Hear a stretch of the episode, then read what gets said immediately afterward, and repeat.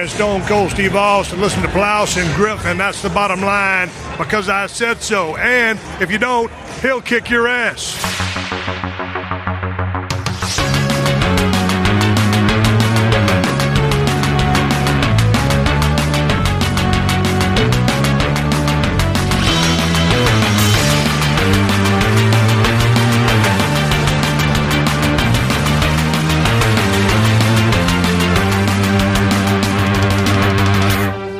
Moin Moin und hallo und herzlich willkommen zu einer weiteren gepflegten Ausgabe des Plauschangriffes. Heute in einer Konstellation, die glaube ich in der Form noch nicht hier zusammengesessen ist. Oder irre ich mich da?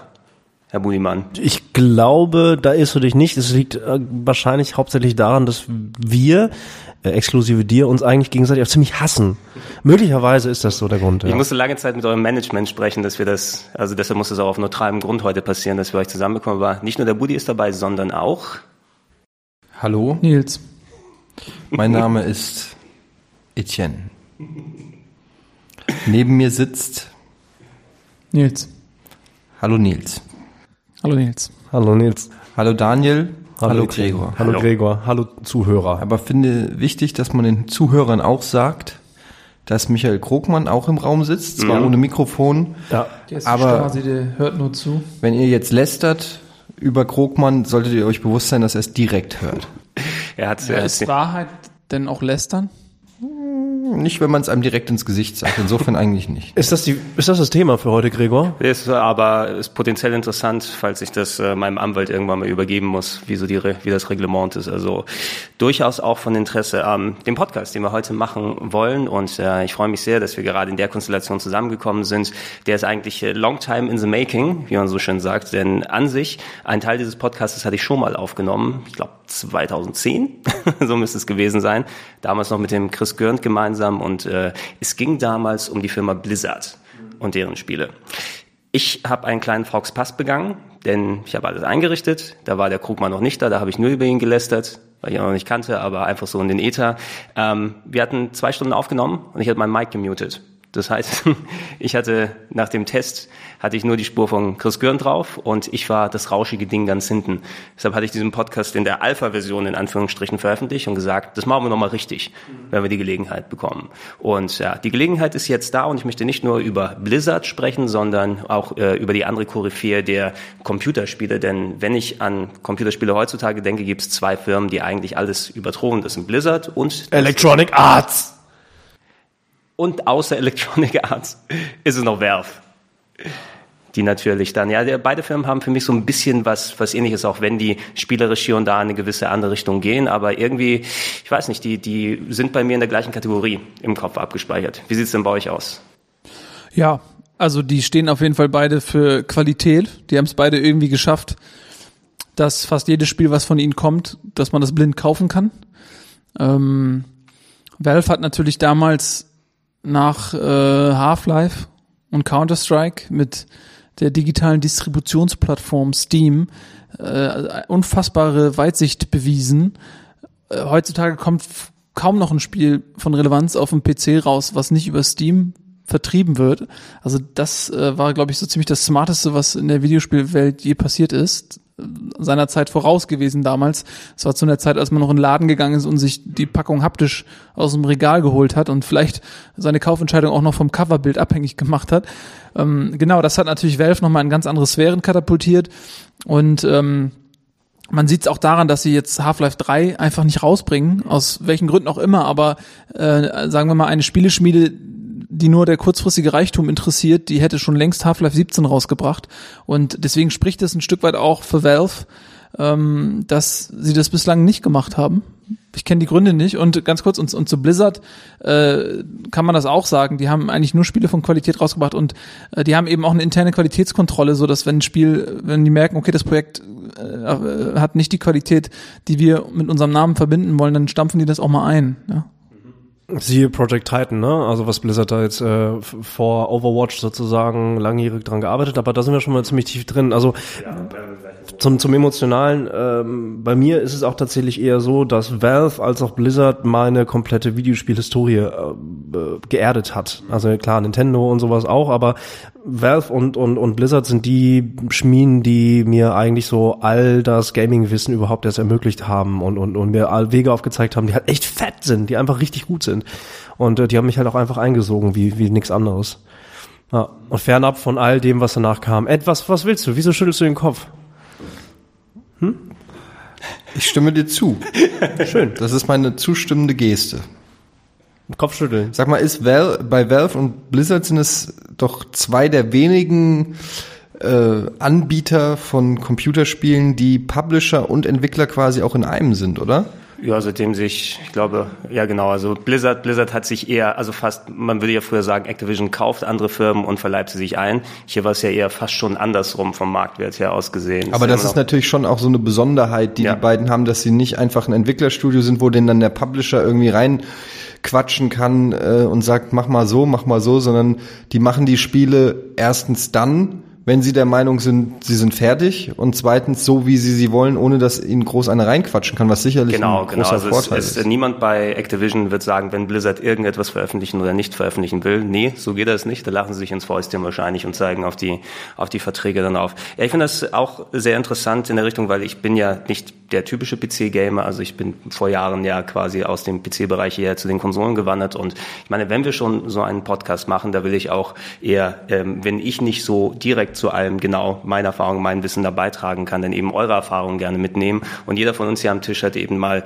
andere Spiele von Blizzard, andere von Valve gezockt. Ähm, ich will jetzt nicht durch die komplette Spielegeschichte gehen und sagen, okay, im Jahr 1922 war das und dann das und dann das und dann das, sondern wir gehen so über die frühe Zeit rüber, sprechen über spezielle Serien und ich denke, wir können alleine schon über die Diablos und die Warcrafts und die Starcrafts dann äh, mehr als genug dann drüber auslassen.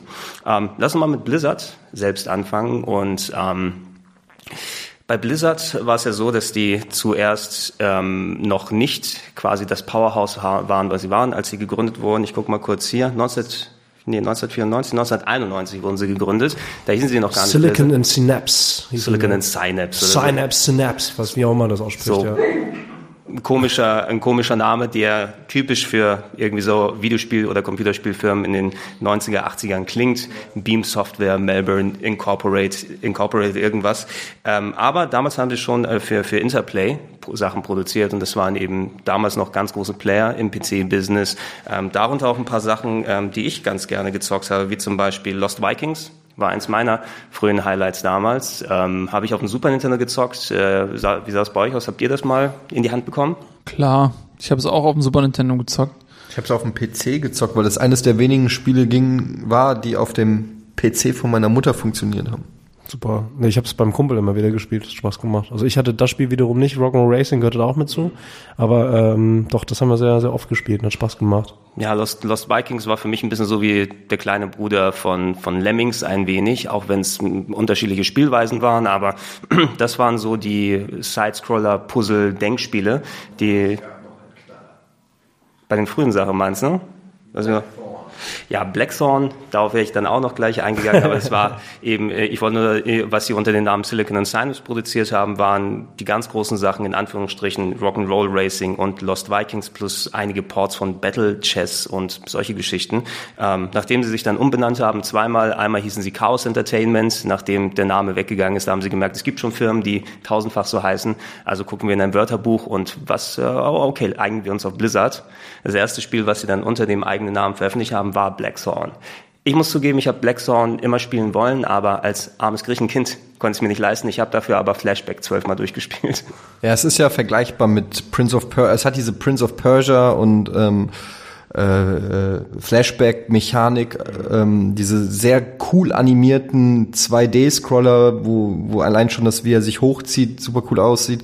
Ähm, der Unterschied war, dass der Hauptcharakter eine Shotgun hatte.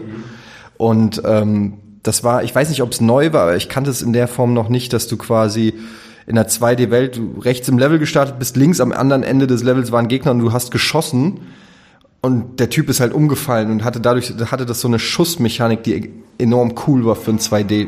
Ich kann mich ja noch erinnern, dass sie ziemlich, die Shotgun war ziemlich, die hat ziemlich gewumst, oder? Wenn du damit mal Ja. geballert hast. Die hat so einen richtig schönen, schönen Durchzug gehabt. Und ähm, da gab's auch, dass du dich an die Wand 3D-mäßig lehnen konntest, um an Schüssen vorbeizugehen. Das hatte, glaube ich, Flashback nicht so in der Form zumindest, ne?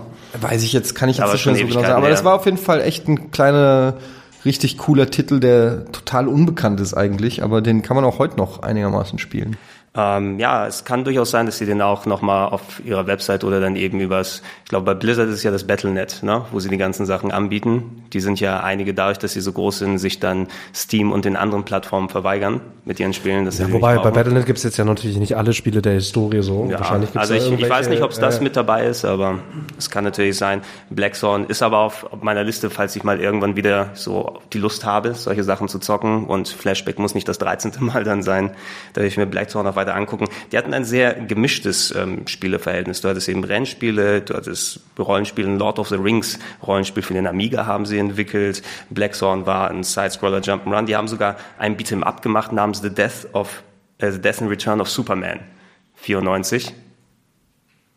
Es macht ja nichts, wenn der Mac zwischendurch neu startet. Das heißt, er ist gesund und er zieht sich die Updates auf. Ähm, Death and Return of Superman habe ich nicht gespielt, aber 94 haben sie dann quasi mit dem angefangen, wofür man Blizzard heutzutage kennt. Und ähm, da würde ich gerne mal durch die Serie ein klein wenig durchgehen, weil jeder, also ich kenne mich mit ein paar der Titeln aus, gerade mit dem Dreier besonders, aber die frühen habe ich nicht so erlebt. Äh, Warcraft ist 1994 gestartet. Ähm, hat jemand von euch das erste Warcraft noch direkt miterlebt oder seid ihr viel, vielleicht erst später eingestiegen mit den zwei oder dem Dreier? Also ich habe Teil 1 noch gespielt. Ähm, Legal oder illegal? ja, Ist das als wichtig? wenn zu der Zeit irgendjemand was legal Ja, gespielt hätte. eben, ja, eben. Ja, das war ja später ein riesen, riesen Hackmack mit denen und Battle.net, aber trotzdem, ja. Ja, aber das war ähm, äh, ja, ich habe, das war auch so eine Zeit, als ich gerne so Echtzeitstrategiespiele gespielt habe. Ich weiß gar nicht, Command Conquer. Es Ähm, muss ein bisschen, sp- also offiziell ein bisschen später gewesen sein, Ja. 95, aber ich weiß auch, Warcraft und C&C waren so die Strategie. das waren diese beiden großen Franchises und äh, ich habe die beide gespielt und äh, ja, äh, Warcraft war ähm, dann halt auch vom vom Szenario was anderes, Fantasy, Orks, Elfen. Ähm, das gab es zu der Zeit auch noch nicht so viel im, im Echtzeitstrategie-Genre sowieso nicht. Und ähm, ich habe es auf jeden Fall gespielt. Ich habe, glaube ich, der Warcraft-Teil, den ich am meisten gespielt habe, war dann Warcraft 3. Aber ich habe schon angefangen beim ersten, ja. Ich meine, gerade zu der Zeit, wo das Ding rausgekommen ist, ähm, Echtzeitstrategie an sich ganz populär. Also es war ja für eins quasi, für uns quasi einer der früheren Titel. Es gab seit 92 noch dieses Dune 2 von Westwood, was quasi das Genre so, so mitbegründet hat. Aber ich denke, viele Leute, und ich hatte das auch damals überhaupt nicht im Blick, was es da für Pionierarbeit geleistet hat. Ähm, ich komme eher vom rundenbasierten Strategiefach her, auch dadurch, dass ich Rollenspiele gezockt habe, auch wenn du dann eben rundenbasiert kämpfst. Ich konnte mich nie wirklich richtig anfreunden damit. Ich habe eher aber zu C&C tendiert zu der frühen Zeit, muss ich sagen. Ich weiß nicht warum, ob ich da genug hatte von den Orks und Elfen und dem ganzen Fantasy-Design, aber ich bin so ein bisschen mehr in Richtung C&C gegangen. Aber damals war das ja noch, wie der Nils sagt, da war das ja noch nicht so ausgereizt, das Thema. Ähm, Das, also, weiß jetzt nicht, warum du es damals nicht cool fandest, aber ich glaube nicht, dass du übersättigt warst von Orks und Elfen. Das, Das kam erst nach Herr der Ringe, als die ganzen Trittbrettfahrer angefangen haben, äh, die Geschichte von äh, völlig unbekannten Trittorks biografisch äh, in 27 Teilen aufzuschreiben. Da fing man, glaube ich, erst an mit der Übersättigung. Aber vor der Verfilmung von Herr der Ringe, glaube ich, war das Gut, nicht so krass. über, übersättigt will ich auch äh, es nicht unbedingt nennen. Ich spekuliere jetzt auch noch, weil ich mich nicht exakt dran erinnern kann. Es kann auch natürlich auch primär dran liegen, weil wir haben meist, da ich keinen eigenen PC hatte, ähm, in der Schule gezockt. Da hatten wir Zugang zum ähm, Internetraum sozusagen. Da hatten wir ein Netzwerk mit irgendwie acht 386ern, die schön über Kabel dann miteinander verbunden sind. Und da hatten wir hauptsächlich C&C, Doom, Duke und solche Geschichten dann drauf. Aber eben nicht Warcraft. Wahrscheinlich war das auch der Grund, warum ich eher da nicht reingekommen bin. Ich habe da auch zu der Zeit, ich habe, glaube ich, Warcraft 2 war dann irgendwann bei uns auf der LAN-Party halt wirklich so ein, so, ein- so, ein- so, ein- so ein viel gespieltes Spiel, das war echt geil. Warcraft 1 selber kann ich nur um, von, von dieser klassischen Over-the-Shoulder-Blick-Perspektive, wenn irgendein anderer Kumpel das gezockt hat. CNC habe ich damals auch ein bisschen äh, ausprobiert, aber es war nicht meins. Und so richtig ins Strategie-Genre bin ich dann echt mit, mit, mit Warcraft 2 reingerutscht. Das war super geil. Es hat echt viel Spaß gemacht. Und sah ja dann zu dem Zeitpunkt, als es dann irgendwann noch rauskam, halt auch einfach fantastisch aus. Z kam irgendwann noch raus, das ist 96, habe ich gerade nochmal nachgecheckt, aber ich weiß gar nicht, wann Warcraft 2 rauskam. Warcraft 2 habe ich hier stehen mit 1995, also ist immer noch relativ früh, knapp ein Jährchen, nachdem der erste Teil rausgekommen ist. Plus da gab es noch ein Add-on namens Beyond the Dark Portal aber ich kenne eher die, die Warcraft 3 Geschichten dann eher. Ähm, kannst du dich denn, Budi, noch so weit zurückerinnern, äh, wenn du sagst Warcraft 2, was so das, das Besondere für dich da dran war? Hat sich so eher das, das dynamische Gameplay da interessiert oder war es Nee, boah, das cool, war halt wirklich dieses, nee, dieses Echtzeitstrategie-Ding. Also wir haben es auch tatsächlich, wir haben es tatsächlich auch dann schon irgendwie LAN-technisch hingekriegt. Ich kann mich aber nicht mehr erinnern, wie. Also ich weiß, dass wir eins gegen eins spielen konnten und ich weiß, die, dass die Endstücke richtig anbringen, sonst ja, die dem BNC-Stücke und, und Endstücke, klar. Aber ähm, irgendwie, irgendwer hat es dann hingekriegt. Wir hatten immer so einen, einen Dude zu Hause, der, der hatte Ahnung davon. Der Vater hat irgendwie in so einem Technikladen gearbeitet. Das heißt, wir haben auch immer die ganzen Sachen dann gestellt gekriegt.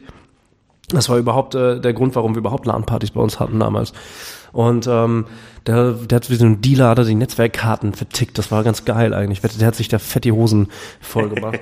nee, aber da, äh, da kann ich mich dran erinnern, das war halt einfach dieses, dieser strategische Ansatz, sammeln und gleichzeitig halt attackieren. Das war halt geil in, in Echtzeit gegen einen anderen Menschen. Das war schon super fett. Und das hast du ja so in der Form, oder ich hatte das so in der Form halt vorher noch nicht gehabt. Und das war, das war fett. Ich meine, wenn wir auf den fahren sind, ist natürlich auch noch eine andere große Serie dazwischen gekommen, aber ich würde gerne bei Warcraft erstmal kurz bleiben. Den Teil, den ich am meisten miterlebt habe und miterlebt eben in der Hinsicht, weil ich damals ein Internetcafé geleitet habe über viele Jahre und das quasi das Go-To-Game war neben ähm, Counter-Strike, was die Leute da gezockt haben, war es äh, Warcraft 3. Bevor wir zu Warcraft 3 kommen, ich glaube, äh, bei Warcraft 2 war das nicht auch der erste Teil mit einem Editor, mit einem mitgelieferten Editor, wo du dann eben eigene Level bauen konntest. Ne, was natürlich dann auch nochmal äh, so der Anfang von User-Generated Content war. Wenn du dann eben anfangen konntest, dir selber geile äh, Karten zu bauen einfach, ne? Das war auch schon Und äh, das Faktor. Schaf, das Schaf 20 Mal draufklicken und es explodiert, das Ja. war bei Warcraft 2 halt auch so und, und äh, das war so, so eines der ersten Easter Eggs, die mir so bewusst, also die so bewusst mitgetragen wurden von wegen, ey, drück mal aufs Schaf, wie drück aufs Schaf? Ja, mach Mhm. doch mal. Ja, mach weiter, mach weiter und irgendwann explodiert es, das war schon auch lustig, das hat Spaß gemacht. Mehr Arbeit, mehr Arbeit. Wobei, oh, da fällt mir übrigens noch ein zwischen, glaube ich, dem zweiten und dem dritten Warcraft, wenn wir bei der Serie hier bleiben. Es gab ja noch ein Spiel, was entwickelt und nicht veröffentlicht wurde, das äh, Point and Click, das Warcraft Point and Click. Aber ich glaube, Simon hat das mal gespielt, ne? Ich meine, da haben wir schon mal drüber Es ist, gesprochen. es ist also, irgendwann mal geleakt worden vor etlichen Jahren, dass man so, so eine halbfertige Version spielen kann. Das hat ein bisschen so gewirkt wie Monkey Island 3, also mit großen animierten Figuren, Voice-Overs und so weiter. Ich habe es jetzt aber nicht in der Fassung noch mal konkreter gesehen, außer mal einen Trailer hier und da. Ähm, ich hätte es ganz gerne gesehen, weil Point and Click zu der Zeit mit Orks und Elfen gab es ja auch nicht so in der Form. Ähm, zu Warcraft 3. Ja, Warcraft 3 kam 2001 raus. Das war eben, oder warte mal? Nee, 2002 kam es raus. 2001 waren noch die Diablo-Geschichten da. Und äh, da war ich mittendrin, da habe ich das Internetcafé geleitet und ich weiß im, im Vorfeld, alle waren wild darauf. Ey, gleich kommt das neue Warcraft. Geil, geil, geil, geil, geil. Ne? Und als es da war, da war so installiert auf die Rechner und quasi man konnte die Leute bei mir irgendwie für gefühlt wirklich Wochen und Monate nicht vom Rechner wegziehen. Ähm, Singleplayer ist natürlich hier relativ, wenn du in einem Internetcafé bist. Ich glaube, da Kampagnen und sowas Typisches gibt's zwar natürlich, ne? aber es wurde hauptsächlich dann ähm, Warcraft im Multiplayer gespielt und auch sehr, sehr viele eigene Maps dann aus dem Internet gezogen, Sachen selber gemacht. Also auch das, was später dann, was war, da war doch Dota oder Genau. Defense of the Ancients, ne? Ja. Ja, da gab es ja endlos viele Mods und Tower Defense und bla, also das äh, hat man auch viel gespielt. Ey, Warcraft 3 war eine Offenbarung und ich erinnere mich noch an Matches, die wir auch hatten bei bei Giga. Also 2002, 2003, da haben wir auch irgendwie angefangen, äh, Nils, also ne, Eddie war schon längst da und ich kann mich immer noch an Matches erinnern und ich habe es nie verstanden. Du hast mich immer mit deinen fiesen Orks irgendwie platt gemacht. Ja, weiß. weil Er hat immer einen scheiß Tower gebaut vor deiner Basis. Ja, guck mal, das ist dumm. bis heute so lustig. Dein, das ist so, das- bis heute, du hast Privattraining bekommen von Take, der von Take TV, kein Dennis Privattraining Gehlen. Nee, du noch nicht. Eddie, aber Eddie hat Privattraining von Dennis Gehlen bekommen. Und trotzdem habe ich mich mit meinen Anfängerskills, die ich mit den Orks platt gemacht, das hatte ich bis heute, verfolgt dich Das das, sind ne? einfach dreckige Tower gebaut. Und Take hat mir nie beigebracht, was man dagegen macht, weil er immer nicht davon ausgegangen ist, dass man so doof sein kann, dass das ein Problem darstellt. Das sind Probleme, die Pro-Gamer halt nicht kennen. Das ist halt scheiße. Ey, Das ich, ich werde das, ohne Scheiß, ich habe das bildlich vor mir, wie ich irgendwie versuche die Bildorder, die mir Take gegeben hat, ich habe auch noch die dummen Undead gespielt, die auch noch viel zu schwer waren. Und dann versuche ich da die Bildorder einzuhalten, versuche da meine Spinnen irgendwie zu bauen, komme aus der Basis und da sind ja schon 80 Türme von Nils beschissenen Orks und ich komme aus der eigenen Dumme Basis. Blade Master, Ich komme aus der Drecksbasis nicht raus. Ich komme aus der scheiß Basis nicht raus, weil er einfach, der hat einfach eine kleine Siedlung vor meinem Eingang gebaut. Das Lustigste ist, wenn man das, das Ork-Imperium aufbaut und dich am Leben lässt. so ein Habitat. so Zoll haben, weißt So ein du? Experiment. ohne Scheiß. Ja, genau. Steuern, ja. Sie wollen raus, gut, hier einmal. Aber das fand ich immer eigentlich ganz geil, dieses, dieses, ähm, die Möglichkeit, ähm, wenn du es schlau machst bei Warcraft 3, irgendwie einem, irgendwie so gerade außerhalb des Sichtkreises der eigenen Basis irgendeine Falle zu stellen oder so oder irgendwelche Tower dahin zu machen oder so, weil du, das war ja auch dann bei, bei Profi-Matches hat man es immer wieder gesehen, kriegt er den ersten Tower durch, wird er fertig gebaut, bevor er den quasi zerstören kann und den zweiten, der den ersten dann quasi backupt, abbackt, äh, schützt und äh, ähm, wenn, und das waren so richtig spannende Spiele, wo du richtig gesehen hast, okay, wenn er den Tower vernichtet, dann ist alles okay. Wenn er es jetzt nicht schafft, die, wenn der also wenn der Ork es schafft, quasi diese zwei Tower fertigzustellen, ist das Spiel mehr oder weniger schon gelaufen. Das war echt eine Zeit lang richtig krass. Ne? Super geil. Also äh, bei Warcraft 3, oh Gott, wir haben ja gerade im E-Sport-Sektor, da gab's da gab's Geschichten und Matches, die die die sind echt tief und fest irgendwie im Gehirn eingebrannt. Ähm, ganz kurz, ein ganz kleiner Austritt. Vorher gab's ja noch StarCraft äh, vor Warcraft 3.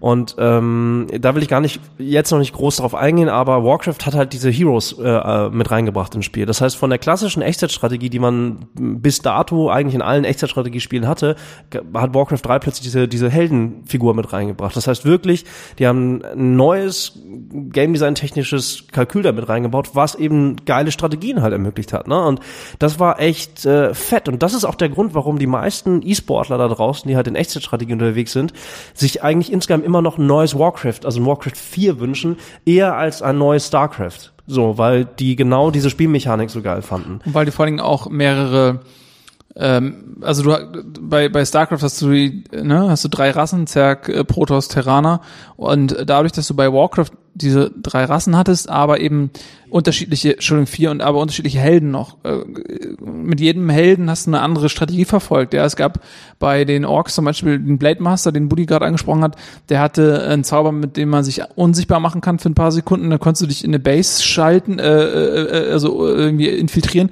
und dann hast du da einfach die Arbeiter harassed und das hat den so gestresst, das war so im Early Game, äh, dass du dann äh, da schon entschieden hast, quasi dir einen Vorteil ähm, erarbeiten konntest und hast das Match schon entschieden. Oder wenn du einen anderen Helden genommen hast, äh, den, den Typen hier auf seinem Zauberwolf, dann hast du dementsprechend eine andere Strategie gefahren. Und ähm, das fand ich ganz interessant. Äh, jetzt poppt hier das auf. Ich wollte noch mal, aber bevor wir Warcraft vielleicht verlassen, ich wollte noch mal ganz kurz auf, die, auf diese Mods zu sprechen kommen. Ähm, weil das war für mich ein Riesenthema und das hat auch die Langlebigkeit des Spiels unfassbar verlängert. Denn äh, wie Buddy schon sagt, es gab unglaublich kreative Maps, die eigentlich gar nichts mehr mit dem Grundspiel Warcraft zu tun hatten und die bis heute, glaube ich, Vorlage sind für viele eigenständige Spiele wie League of Legends zum Beispiel auch. Es gab da so unfassbar viele Tower Defense Variationen. Ähm, äh, der Defense of the Ancients, halt Dota, das ist ja eine Warcraft-Mod gewesen im Prinzip. Da gab es ja einen fetten Rechtsstreit ne? auch noch halt um, um den Namen halt. Ne? Also, genau, so. Aber das sind alles ja. Sachen, die mit diesem mächtigen Editor Leute, die nicht bei Blizzard gearbeitet haben, quasi in ihrer Freizeit erstellt haben und die wurden äh, ja zum Download angeboten und das haben unfassbar viele Leute gezockt und das das ist halt so eine kreative Suppe, aus der heraus halt ganz viele erfolgreiche Titel bis heute überdauern. Ich, ich würde gerne, ich, ich, ich will das Thema noch nicht verlassen, noch nicht kurz. Äh, das Battlenet kam zwar auch mit StarCraft irgendwie vorher raus, aber das Battlenet ist schon eine echt wichtige Institution gewesen, um halt das Matchmaking überhaupt zu ermöglichen. Ne? Also ich kann mich da echt an Stunden erinnern, die ich halt auch einfach in den Lobbys irgendwie verbracht habe, einfach nur um Gegner zu finden oder halt online zu spielen. Und das war schon, das war halt super clever einfach aufgesetzt. Du hast, auch wenn du dann äh, eine entsprechende Internetanbindung zu Hause hattest, hattest du immer die Möglichkeiten, eben in diesen kompetitiven Modus reinzuspringen. Und das war immer geil. Es hat halt irgendwie immer, also fast immer funktioniert. Und ähm, das gab es in der Form, in der, in der, in der Funktion, dass es halt auch eigentlich immer funktioniert gab es halt, gab es das nirgendwo anders. Ja, das äh, Deutschland hat das, also das Battlenet, speziell StarCraft und Diablo 2 waren, glaube ich, die Spiele, die das Battlenet so richtig groß gemacht haben. Ich glaub, Diablo, da gab es die erste Version und StarCraft kam dann später nochmal. Ja, irgendwie so, ja, und ich weiß zumindest, so StarCraft und Diablo 2 waren die Sachen, wo dann auch auf einmal Online-Gaming so salonfähig wurde zu der Zeit. Also bei uns war es eben das Internetcafé Ende der 90er, Anfang 2000er ist gut gegangen, weil man daheim nicht jeder eben einen Internetanschluss hatte äh, und einen, der einigermaßen stabil funktioniert, wo auch hier mehrere Rechner dranhängen können. Und wenn du dann nicht im Netzwerk gespielt hast, dann haben die dann eben alle ihre Battlenet-Accounts gehabt und da ihre Diablos und die Starcrafts und so weiter damit ähm, gezockt. Äh, äh, ey, diese Ed, du hast es gerade schon angesprochen, ne? Also Warcraft war ja dann auch ein Titel, der auch gepusht wurde und gerade diesem E-Sport-Segment, ich kann mich an eine Reise erinnern, die Aiken 4 Das war halt irgend so ein chinesischer Hardware-Hersteller, der hat halt eingeladen und hat so ein 18-Länder-Turnier gemacht. Das war wie fucking Karate, äh, äh, Karate Tiger, ein Film. Kein Witz. Ich fliegte halt hin, ne, nach, nach, nach Peking und der deutsche Spieler, Taker, Tower Taker, Ed, du kennst ihn noch, ne? Christopher Heil hieß der. Also ein sehr deutscher Name. Der heißt immer noch mal. so. Hm? Der heißt immer noch so. Der heißt immer noch so, aber inzwischen spielt er nicht mehr, sondern klettert sehr viel und ist sehr naturverbunden. Das ist eine andere Geschichte. Der, aber der bereist die Welt und ist äh, original, sein Ziel ist es, alle Länder der Welt zu bereisen und er hat schon 61 abgehakt. super geil, wirklich. Muss Also man an der Stelle auch mal sagen. kann man echt, ja, finde ich gut. Ähm, der, äh, der Brite hieß James Bond.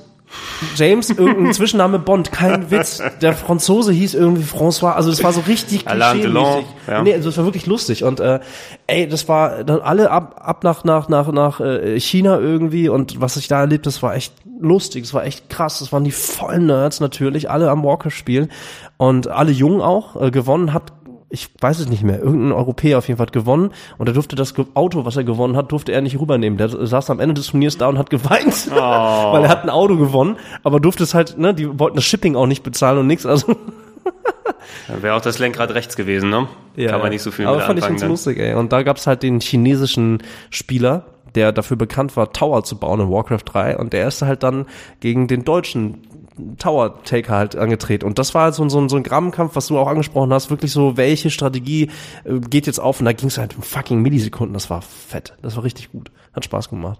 Und das ist halt so Warcraft 3. Das hat das halt all- alles ermöglicht. Das ist ein sehr tiefes, geiles, strategisches Spiel. Ich meine, wir, wir hätten wahrscheinlich ein Warcraft 4 gesehen, wenn Blizzard nicht so beschäftigt gewesen wäre mit all den anderen Sachen, die sie dann, dann auf die Beine stellen wollen. Wenn wir bei den Warcraft-Sachen sind, also ich will speziell World of Warcraft jetzt nicht so lange hier behandeln, weil das will ich mir lieber für ein Thema aufsparen, wenn ich dann Hardcore-Experten sozusagen dran habe. Das wäre immer auch die falsche Besetzung hier. oder? 25 Hunter in der Beta, Mann. Hast, ja, ich habe keine Ahnung, was das bedeutet, Level aber 12, es ist, Alter. ist es gut? Logen, Alter. Ich hab's alles gesehen. Ogrimmar. Ich habe fünf Minuten in meinem Leben WoW gespielt, also es tut mir leid. Mal, Punkt. Das, ich schätze mal, das ist gut. Aber ich glaube, was du sagst, äh, ist insofern richtig, dass wenn World of Warcraft nicht dieser überragende Erfolg gewesen wäre, der es nun mal ist, ähm, dann hätten wir vielleicht noch mehr von den anderen Franchises äh, gesehen. Aber dadurch, dass World of Warcraft einfach alles zerstört hat, ähm, was und, natürlich auch Blizzard dann wahrscheinlich so viel Geld beschert hat, dass sie auch einfach nicht mehr mussten. Das ist ja auch das, was Nils gesagt hat. Sonst hätten sie noch Warcraft, dann wären wir vielleicht jetzt schon bei Warcraft 17 oder so, weil sie dann halt das Franchise ausgepresst haben. Aber durch World of Warcraft war einfach okay, jetzt machen wir nur noch das, worauf wir Bock haben. Also das war eigentlich der Titel, der ihnen auch kommerziell äh, so einen Status gegeben hat, dass sie machen konnten und machen, was sie wollen. Zumal das auch das Spiel ja auch ein komplettes Genre begründet hat. Also äh, war jetzt nicht das erste Online-Rollenspiel. Ähm, es gab ein Ultima vorher und was weiß ich ja, aber ähm, durch diesen unfassbaren Erfolg gab es halt wieder so viele Trittbrettfahrer und danach kamen so viele Rollenspiele, Online-Rollenspiele, die alle an diese Fleischtöpfe wollten, die alle versucht haben, das Erfolgsrezept zu kopieren von, von World of Warcraft und niemand hat's geschafft. Ja, also natürlich ähm, also da, da waren so viele Projekte bei, die dann alle verreckt sind, so wo du, wo du genau wusstest, okay, die gehen jetzt mit einem großen Tamtam an den Lord Start. of the Rings Online, Ja. Age of Conan. Alles so Age- viel. Age of Conan. Teso, Ja. Teso auch, also ne, Ja, also gut, ist ja ganz jung. Aber man muss, also ich meine, begründet hat das Genre Ultima Online. ja. Ultima Online, Ja, aber, aber dann Aber- auch Dark, aber ich würde sagen. Dark Age of Camelot hat äh, angefangen, weil Ultima Online war ja noch Top-Down-Sicht. Dark Age of Camelot hat das Ganze, es gab natürlich auch so Sachen wie Meridian und so, aber Dark Age of Camelot war so das, wo auch alle von Dark Age of Camelot dann zu World of Warcraft Aber Dark rübergewechselt Age of sind. Camelot hatte, hatte nicht die Spielerzahlen und auch nicht die Ja, kulturelle ja Bedeutung, nicht, die ja World nicht, of Warcraft hatte. ne? Nee, aber du hast ja gesagt, er hat ein Genre begründet. Es geht Nee. ja, da geht's ja nicht um den Erfolg. Nein, ich meine, natürlich hat nicht das Genre begründet urheberrechtstechnisch, sondern was ich meine ist, dass, dass die Initialzündung war, wo alle, so wie beim Klondike, so wenn, also natürlich gab es Leute mit Spitzhacken am Klondike, aber World of Warcraft waren, waren die ersten, die so den Golden Nugget gefunden haben und der, die diesen Run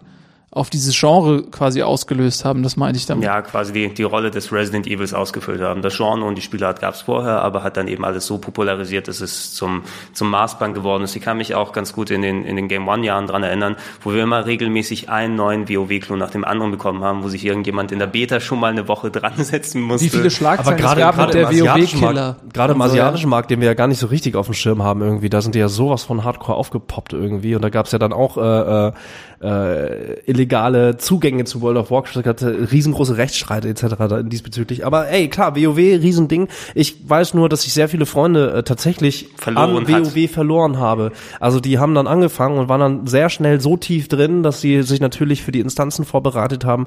Die waren dann einfach nicht mehr greifbar. Ich war einfach nicht mehr so fucking cool wie World of Warcraft und wie deren Gilden. Und das war einfach weg. Ich, ich bin eigentlich ganz froh drüber, dass, obwohl ich gern und viel äh, gerade so Rollenspielsachen zocke, mich hat Online-RPGs haben mich nie wirklich gecatcht. Ja, Der Das, Multiplayer catcht dich ja sowieso nicht. Sowieso nicht. Also da, ich, ich habe zuletzt zwölfmal Flash, Flashback durch. Das ist aber auch geil.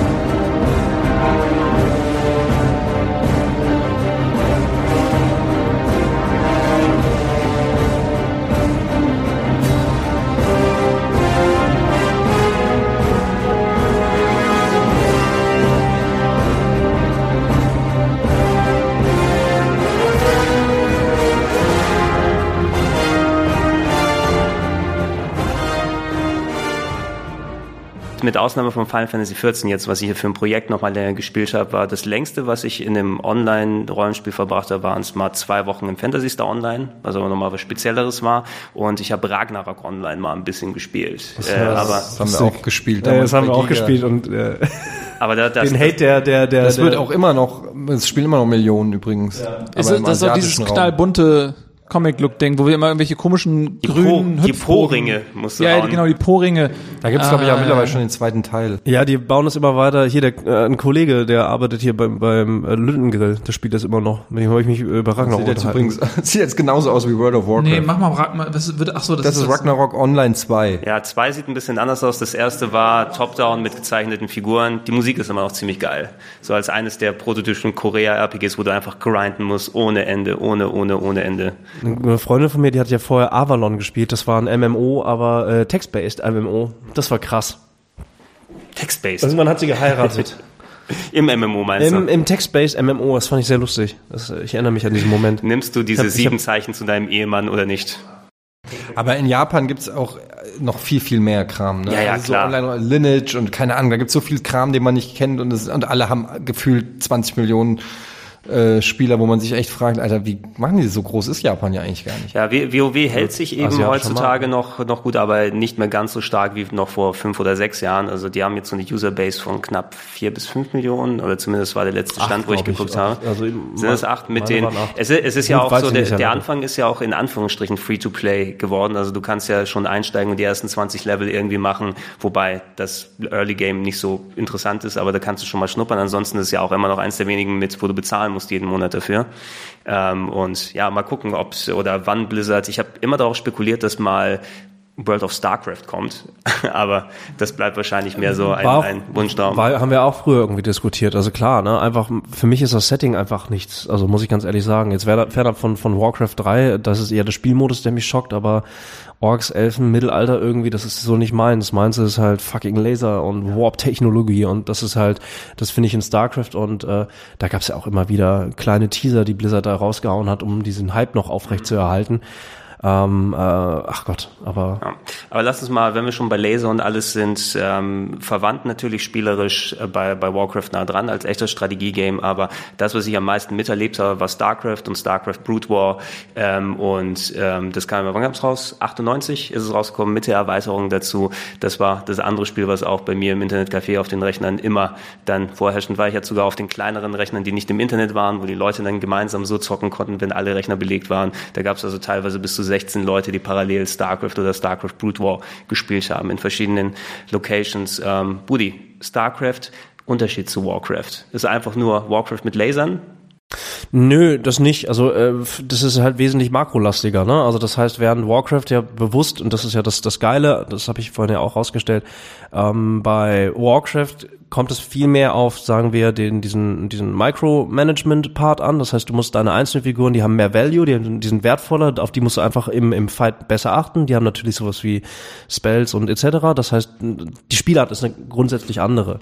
Ähm, Starcraft ähm, äh, Legacy orientiert sich ja tatsächlich jetzt auch mehr in diese Richtung, so eine Mischform aus dem klassischen StarCraft und Warcraft 3. Das, was jetzt an, an Updates reingebracht wurde in dem aktuellen StarCraft, dem letzten offiziellen dritten Teil von StarCraft 2. Aber StarCraft hat angefangen mit viele Einheiten, schnell produziert, rauf auf die Scheiße. Und das aber immer wieder gut ausbalanciert. Und das war ja auch der Grund, warum StarCraft oder nach wie vor, warum StarCraft so mit die, die, die, die äh, als die Königsdisziplin im E-Sport angesehen Das- wird. ist Und immer noch, immer noch wie bescheuert in Korea gespielt wird. Ne? Es gibt Das- immer noch mehr Turniere in StarCraft Brood War als in StarCraft 2. Absurderweise. Ja, das, das ist das Ding eben. Das Balancing war etwas, was ich auch als Nicht-StarCraft-Hardcore-Gamer immer mitbekommen habe. Also dadurch, dass alle drei Rassen so gut ausbalanciert waren, ähm, dass es quasi eben zur Sportart gerade in Korea geworden ist. Ähm, ich weiß noch zu der, wann war das? 2007, als äh, kurz bevor StarCraft 2 angekündigt wurde, da hatte ich, das soll meine erste große Reise werden für Game One.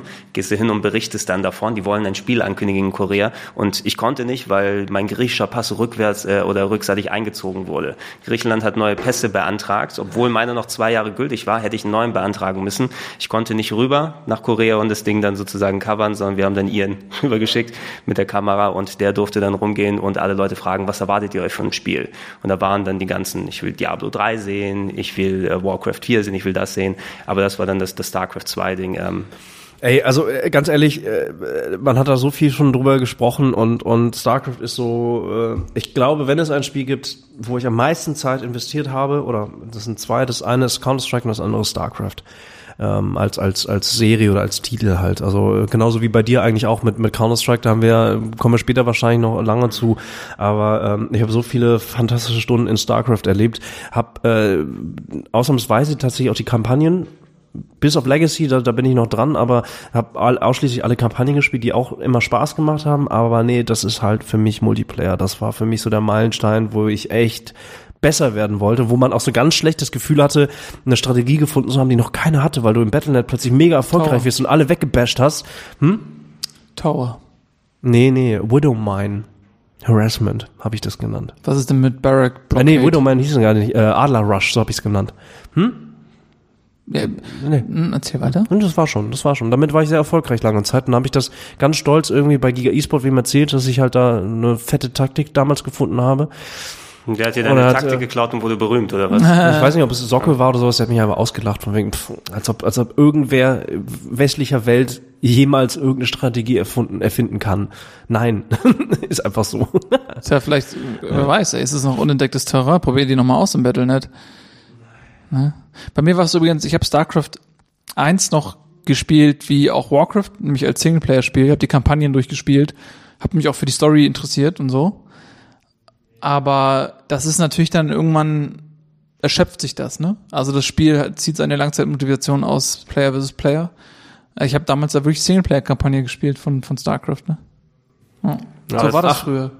ja, ja. Aber es war zumindest, also ähm, Blizzard hat sich ja immer auch Gedanken über eine vernünftige Singleplayer-Kampagne gemacht. Also je, je Cutscenes später- waren, waren damals fantastisch Genau, bei je, StarCraft je später und bei, wir bei da sind, bei ja. StarCraft hat es ja auch schon bei, bei den frühen Diablos angefangen, wo sie mit den Render-Cutscenes angefangen haben und spätestens ab Warcraft 3 waren sie ja quasi fast schon CGI-Film ebenbürtig, was sie dann immer auch Cutscene-mäßig gemacht haben.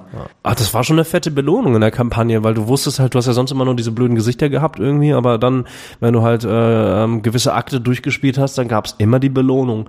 Und ähm, das äh, sagte, sagen die, die Blizzard selber, äh, Kollegen ja selber auch, also dass sie damals dann mit diesem Ansatz rangegangen sind. Die konnten das natürlich nicht voll die ganze Zeit im Spiel machen, aber das sollte auch so eine Art Belohnung sein und einfach klar in der Geschichte halt so einen Haken setzen, von wegen, hier bist du gerade und Belohnung und bitteschön.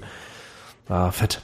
So, sag mir mal, Budi, du hast natürlich StarCraft 1, aber auch StarCraft 2 in allen Iterationen sehr, sehr ausführlich gespielt. Wir haben hier auf dem Sender ja auch unsere hier Straight to Gold und die ganzen Sachen gehabt. Jetzt ist StarCraft 2 mh, insgesamt knapp sechs, fünf bis sechs Jahre draußen. Kann man über StarCraft 2 jetzt schon sagen, hat es vernünftig in die Fußstapfen des ersten treten können, was spielerisch angeht, oder ist es vielleicht ein bisschen am Ziel vorbeigeschossen? Hat es, ist es ein würdiger Nachfolger insgesamt? Insgesamt? Ja, Ja. klar, natürlich, selbstverständlich. Also es ist, äh, für mich gar keine Frage. Jetzt mal ferner von dem äh, internationalen Erfolg, Das äh, lasse ich mal außen vor, aber StarCraft 2 in Gänze und auch tatsächlich in, in, in, in, im Kontext von, sie haben sich immer wieder in, mit diesen drei Teilen haben sie auch immer wieder Updates voll, vollzogen, die halt auch noch diese, diese Hardcore-Masse dann wieder neu beliefert hat, neue, neue Funktionen, neues Balancing, neue, neue Einheiten, das hat ja das Spielgefüge verändert.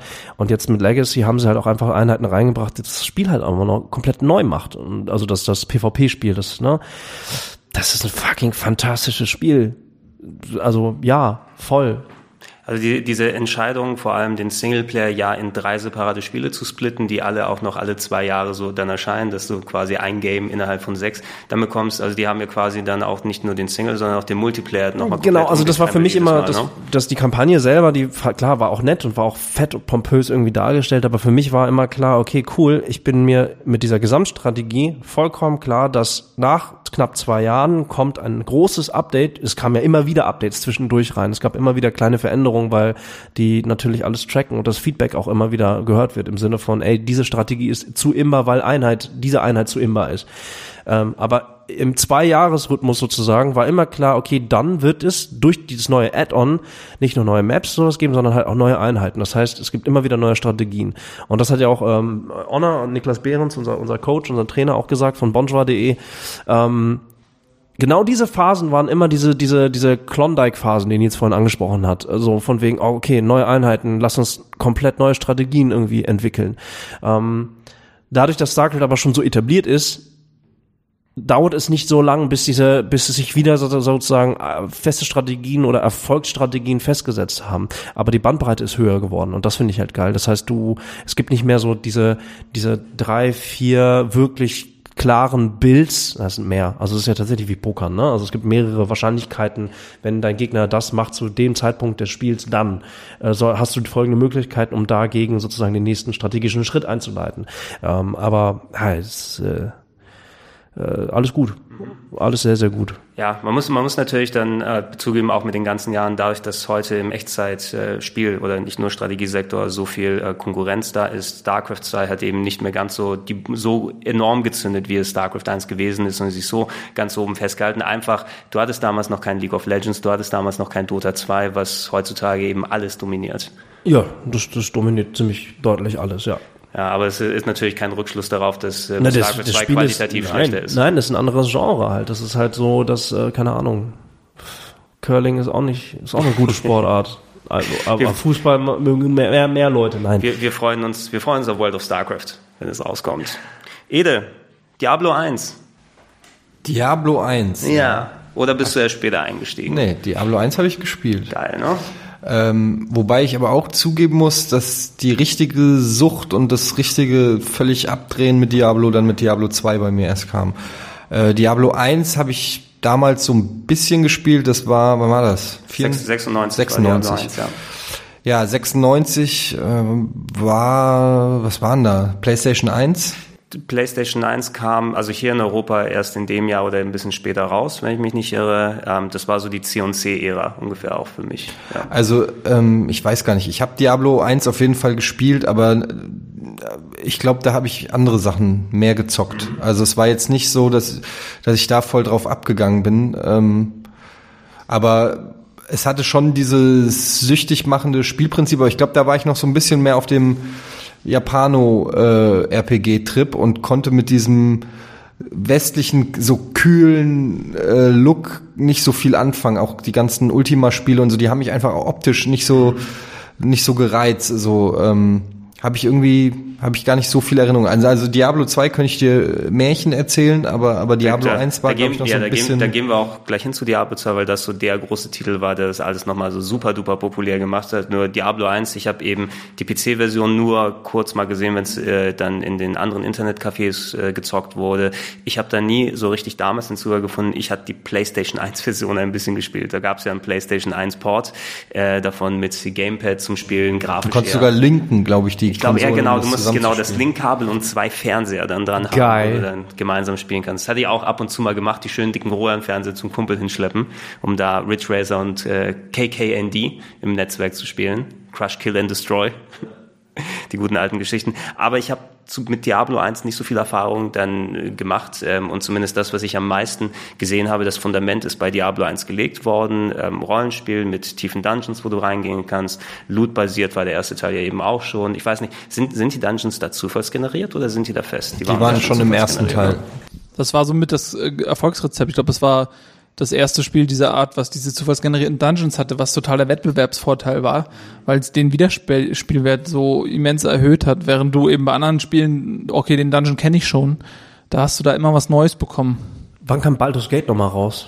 Baldur's Gate 98, müsste 98, ne? 99, später, ne? ja, das war später. Ja. Also es war schon bestimmt von Entscheidungen informiert, die Diablo gefällt hat. Genau, also das war, das war ja dann noch storylastiger irgendwie und äh, ich kann mich ja noch an so einen Glaubenskampf irgendwie zwischen Diablo und, und Baldur's Gate Gab's da echt sowas? Für, ja, mich, für mich sind die so unterschiedlich, dass gut, mich, das Glaubenskampf so im, im fucking ja. Gartenhaus in Bad Oeynhausen halt. Ah, okay, das Bad Oeynhauser der typische, der Kampf damals. Ja, ja, zwischen vier Leuten. Nee, ich kam Diablo 2, da bin ich eingestiegen und war tatsächlich genau das. Gartenhaus, CRT-Monitor rein, irgendwie Fressen organisiert, angefangen, drei Tage später aufgehört und dazwischen nur Diablo 2. Nur. Und das war schon, also einfach zusammen da durchzurennen, war schon echt richtig fett.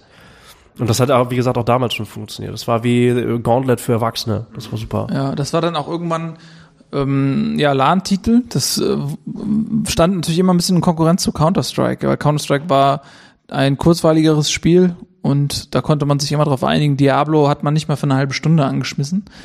Und ähm, aber ich erinnere mich zum Beispiel auch an meine geile Hexe. Ich habe mich mal pullen lassen. Da wollten wir irgendwie so ein krass krasser Endgame-Clan sein. Habe ich mich mit einer Hexe pullen lassen auf Level 80 oder so. Und das war so, man damals diese diese Skill Trees bei Diablo 2 waren noch so, dass wenn du gewartet hast, also wenn du deine Experience Points gesammelt hast, hast du dir Low-Skills sparen können sozusagen und hast dann diese Punkte in die High-End-Skills gepackt irgendwie. Das war so, mit anderen Worten, meine Hexe hatte dann Level 80, aber nichts ausgebildet. Und das Einzige, was sie gemacht hat, diese Hexe, ist immer mitzulaufen, aber sie durfte nichts berühren, weil sie sofort tot gewesen wäre. Deswegen musste ich immer nur ausweichen. Und es gab in Diablo 2 ja dieses sensationelle Q-Level. Und äh, da äh, hast du halt äh, XP-Points gefarmt, ja, und äh, da bin ich immer in dieses Q-Level rein und bin einfach nur weggelaufen. Die ganze Zeit. Bin einfach immer nur weggelaufen. Ich hatte kein Equipment, ich hatte kein Skills. Irgendwann habe ich dann Feuerwand ausgebildet, habe ich immer ein bisschen immer rumgerannt und habe Feuerwände, also völlig bescheuert. Ähm, und dann äh, habe ich aber nie mit diesem Charakter wirklich gespielt. Also ich habe den immer nur gelevelt, aber dann irgendwann, ich weiß nicht mehr, was passiert ist, aber irgendwas hat dann Diablo für mich so auslaufen lassen. Und diese dumme Hexe hat bis heute kein Equipment. Falls du den Spielstand noch findest, musst du sie dann einfach mal reaktivieren und hier auf dem Sender zeigen, falls da noch irgendwo Existenz ist, existent ist im Battlenet. Ich krieg gerade tierisch Bock. Ihr habt das ja ziemlich lange gespielt. Ähm, Diablo 3 auf der PS4 habt ihr das ja dann gespielt. Und, ich habe es PC gespielt, gespielt. Äh, bis, okay. bis Level Cap und durchgespielt ja. und ich habe es auf PS4 gespielt. Ähm, und das ist übrigens auch so eine Geschichte. Ne? Ich weiß gar nicht, ob, du irgendwo worauf hinaus wolltest, aber als Diablo rauskam, hat man immer gesagt so, ey, Diablo kann auf den Konsolen nicht funktionieren. Es geht einfach nicht. Und dann machen die die Konsolenversion von Diablo 3 Port. und die macht viel mehr Spaß als die PC-Version. Ja, super Port irgendwie. Und äh, ihr wart dann halt schon wieder zu weit weg und ich glaube, das ist halt so der Grund. Ähm, äh, ja, wenn du, wenn du dann, wie bei vielen Spielen jetzt aktuell irgendwie, wenn du halt irgendwie eine Crew zusammen hast und dann halt gemeinsam da irgendwie durchrocken kannst, dann macht es natürlich immer mehr Spaß irgendwie, ne? Und äh, ähm, bei Diablo 3, ich habe das glaube ich auch öfter angefangen und Story habe ich jetzt irgendwie durch, aber trotzdem, ich bin nie so weit gekommen, weil mir da einfach so ein bisschen die Motivation durch andere Mitspieler gefehlt hat. Aber das, das große Problem von Diablo 3 im Prinzip auf dem PC war, dass als es rauskam, es komplett unfertig war und da gab es ja noch das Auktionshaus und und da, es war noch vor Patch und es war echt so ein Operieren am lebenden Patienten und ich weiß noch, ähm, Dennis Richtarski, Nielsen, ich, wir haben das echt viel gespielt und irgendwann ähm, bist du in äh, Nightmare oder was auch immer gekommen oder wie der höchste Schwierigkeitsgrad, das heißt, heißt ja heute alles anders, aber damals hieß es dann noch klassisch und äh, es ging nicht mehr weiter. Das Spiel war quasi so schlecht gebalanced, dass du bis dahin warst ein Walk in, Walk in the Park, kein Problem. Und plötzlich bist du äh, an eine, in, gegen eine Wand an Gegnern gelaufen. Da kam dann Akt 2 war das. Akt 1 Akt, genau, Akt 1 ging noch und Akt 2 ging nicht mehr. Es ging nicht mehr. Dein Charakter war hatte keine Chance. Du wurdest gewone-shottet von normalen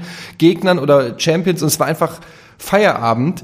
Ähm, und da hat dann erstmal so eine große äh, Depression angefangen, weil er dann aufgehört zu zocken, es wurde richtig geflamed und so weiter, in den Foren ging's ab und Blizzard war komplett in Erklärungsnotstand und es hat dann auch ein paar Wochen oder Monate gedauert, bis sie das gepatcht haben und so. Und dann waren aber auch viele raus, also dann sind viele abgesprungen. Und äh, das war auch dann der Zeitpunkt, wo wir, glaube ich, auch beim PC nicht mehr, doch mit dem Add-on haben wir, glaube ich, dann nochmal auf dem PC ein bisschen gezockt und dann aber erst wieder so richtig auf, auf Konsole nochmal durchgestartet. Und äh, da gab es kein Auktionshaus, da war alles schon gepatcht, da hat alles funktioniert, die Drop-Mechaniken waren besser, weil du hast einfach auch nichts, äh, es also du bist wirklich, du hast Stunden gezockt und du hast nichts, aber auch gar nichts gekriegt. Und es war einfach, irgendwann war die Motivation, weil die Motivation bei Diablo ist natürlich im Loot. Loot? Ja, natürlich darf dir nicht ein Legendary hinterhergeschmissen werden, aber du brauchst schon eine legendäre Chance, äh, eine legendäre, eine realistische Chance, ähm, dich durch Loot zu verbessern. Und das gab's einfach dann irgendwann nicht mehr. Und dadurch wurde das Spielprinzip von Diablo quasi ad absurdum geführt. Ja, das war, ich habe, ich erinnere mich auch, also das, das äh, Auktionshaus war ein totaler Fehlgriff, weil du bist da rein und dann hast du irgendwie dir da irgendwelche Waffen gekauft, die waren dann besser als alles, was du gefunden hast. Und also die versuchen da ständig äh, reinzugehen. Du hast teilweise mehr Zeit im Auktionshaus verbracht und aktualisiert und auf Schnäppchen gewartet als im wirklichen Spiel, weil die Drop Rate lächerlich war. Und ich erinnere mich, dass ich, ähm, ich habe es mit den Jungs durchgespielt auf dem PC. Dann haben wir, als die Konsolenversion kam, auf der Xbox 360 angefangen, haben es durchgespielt und ich habe in beiden Spielen, also zwei verschiedene Charaktere jeweils ans Level Cap geführt, insgesamt, glaube ich, zwei Legendary Items bekommen, die beide auch noch für mich nicht zu gebrauchen waren, weil sie für eine andere Klasse waren. und also nur mal, um, um euch einen Eindruck zu geben, wie lächerlich die Drop Rate war, ja. Und, und dann kam irgendwann ähm, das Add-on und da war schon die PS4-Generation draußen und das hat, äh, da hat Diablo was gemacht, wofür ich heute noch dankbar bin. Die haben die Möglichkeit, ähm, den Charakter von der Xbox auf die PS4 zu portieren. Weil das hätte mich sonst auch wieder rausgerissen. Noch ein drittes Mal anfangen, äh, da wäre ich nicht so dabei gewesen. Und dadurch, dass es funktioniert hat und ich dann meinen geilen Demon Hunter übernehmen konnte, habe ich dann auf der PS4 quasi mit dem Add-on wieder weitergemacht und da war komplett alles anders, was ähm, einerseits gut war, auf der anderen Seite halt auch diese ganze Vorarbeit ins Lächerliche gezogen hat, weil das ganze Equipment, das hast du dir wirklich hart erarbeiten müssen und du schmeißt das Add-on an und du kriegst schon in, im ersten Kampfschauplatz ist dein komplettes Equipment obsolet, weil du ständig bessere Sachen hinterhergeworfen bekommst. Das war dann schon wieder ein bisschen zu viel, so das Balancing. Und da, da muss ich auch sagen, auch was Eddie gesagt hat, eben, dass normalerweise Blizzard ja auch immer dafür stand, sich Zeit zu lassen und das Balancing perfekt zu machen. Deswegen waren ja auch die Echtzeitstrategiespiele so erfolgreich, weil die Rassen, so unterschiedlich sie sich gespielt haben, trotzdem perfekt gebalanced waren. Und das hat Diablo 3 ähm, nicht hingekriegt. Das so. Und erst so irgendwann Konsole PS4 mit dem Add-on und so, das hat sich dann irgendwann schon dann auch rund angefühlt. Aber das, da hat, haben die schon so ein bisschen verloren für mich. Ja, die haben ja auch mega den Shitstorm gekriegt und es war genau die Zeit, weil die ersten zwei Diablos waren ja auch noch Bill Roper Spiele, der zu dem Zeitpunkt aber dann weg war und dann war natürlich die Frage, wie gut ist Diablo ohne Bill Roper, das Mastermind im Prinzip äh, von, äh, von Blizzard und da gab es natürlich dann den riesen Shitstorm und alle haben gesagt, okay, Blizzard ohne Bill Roper ist nicht mehr das gleiche.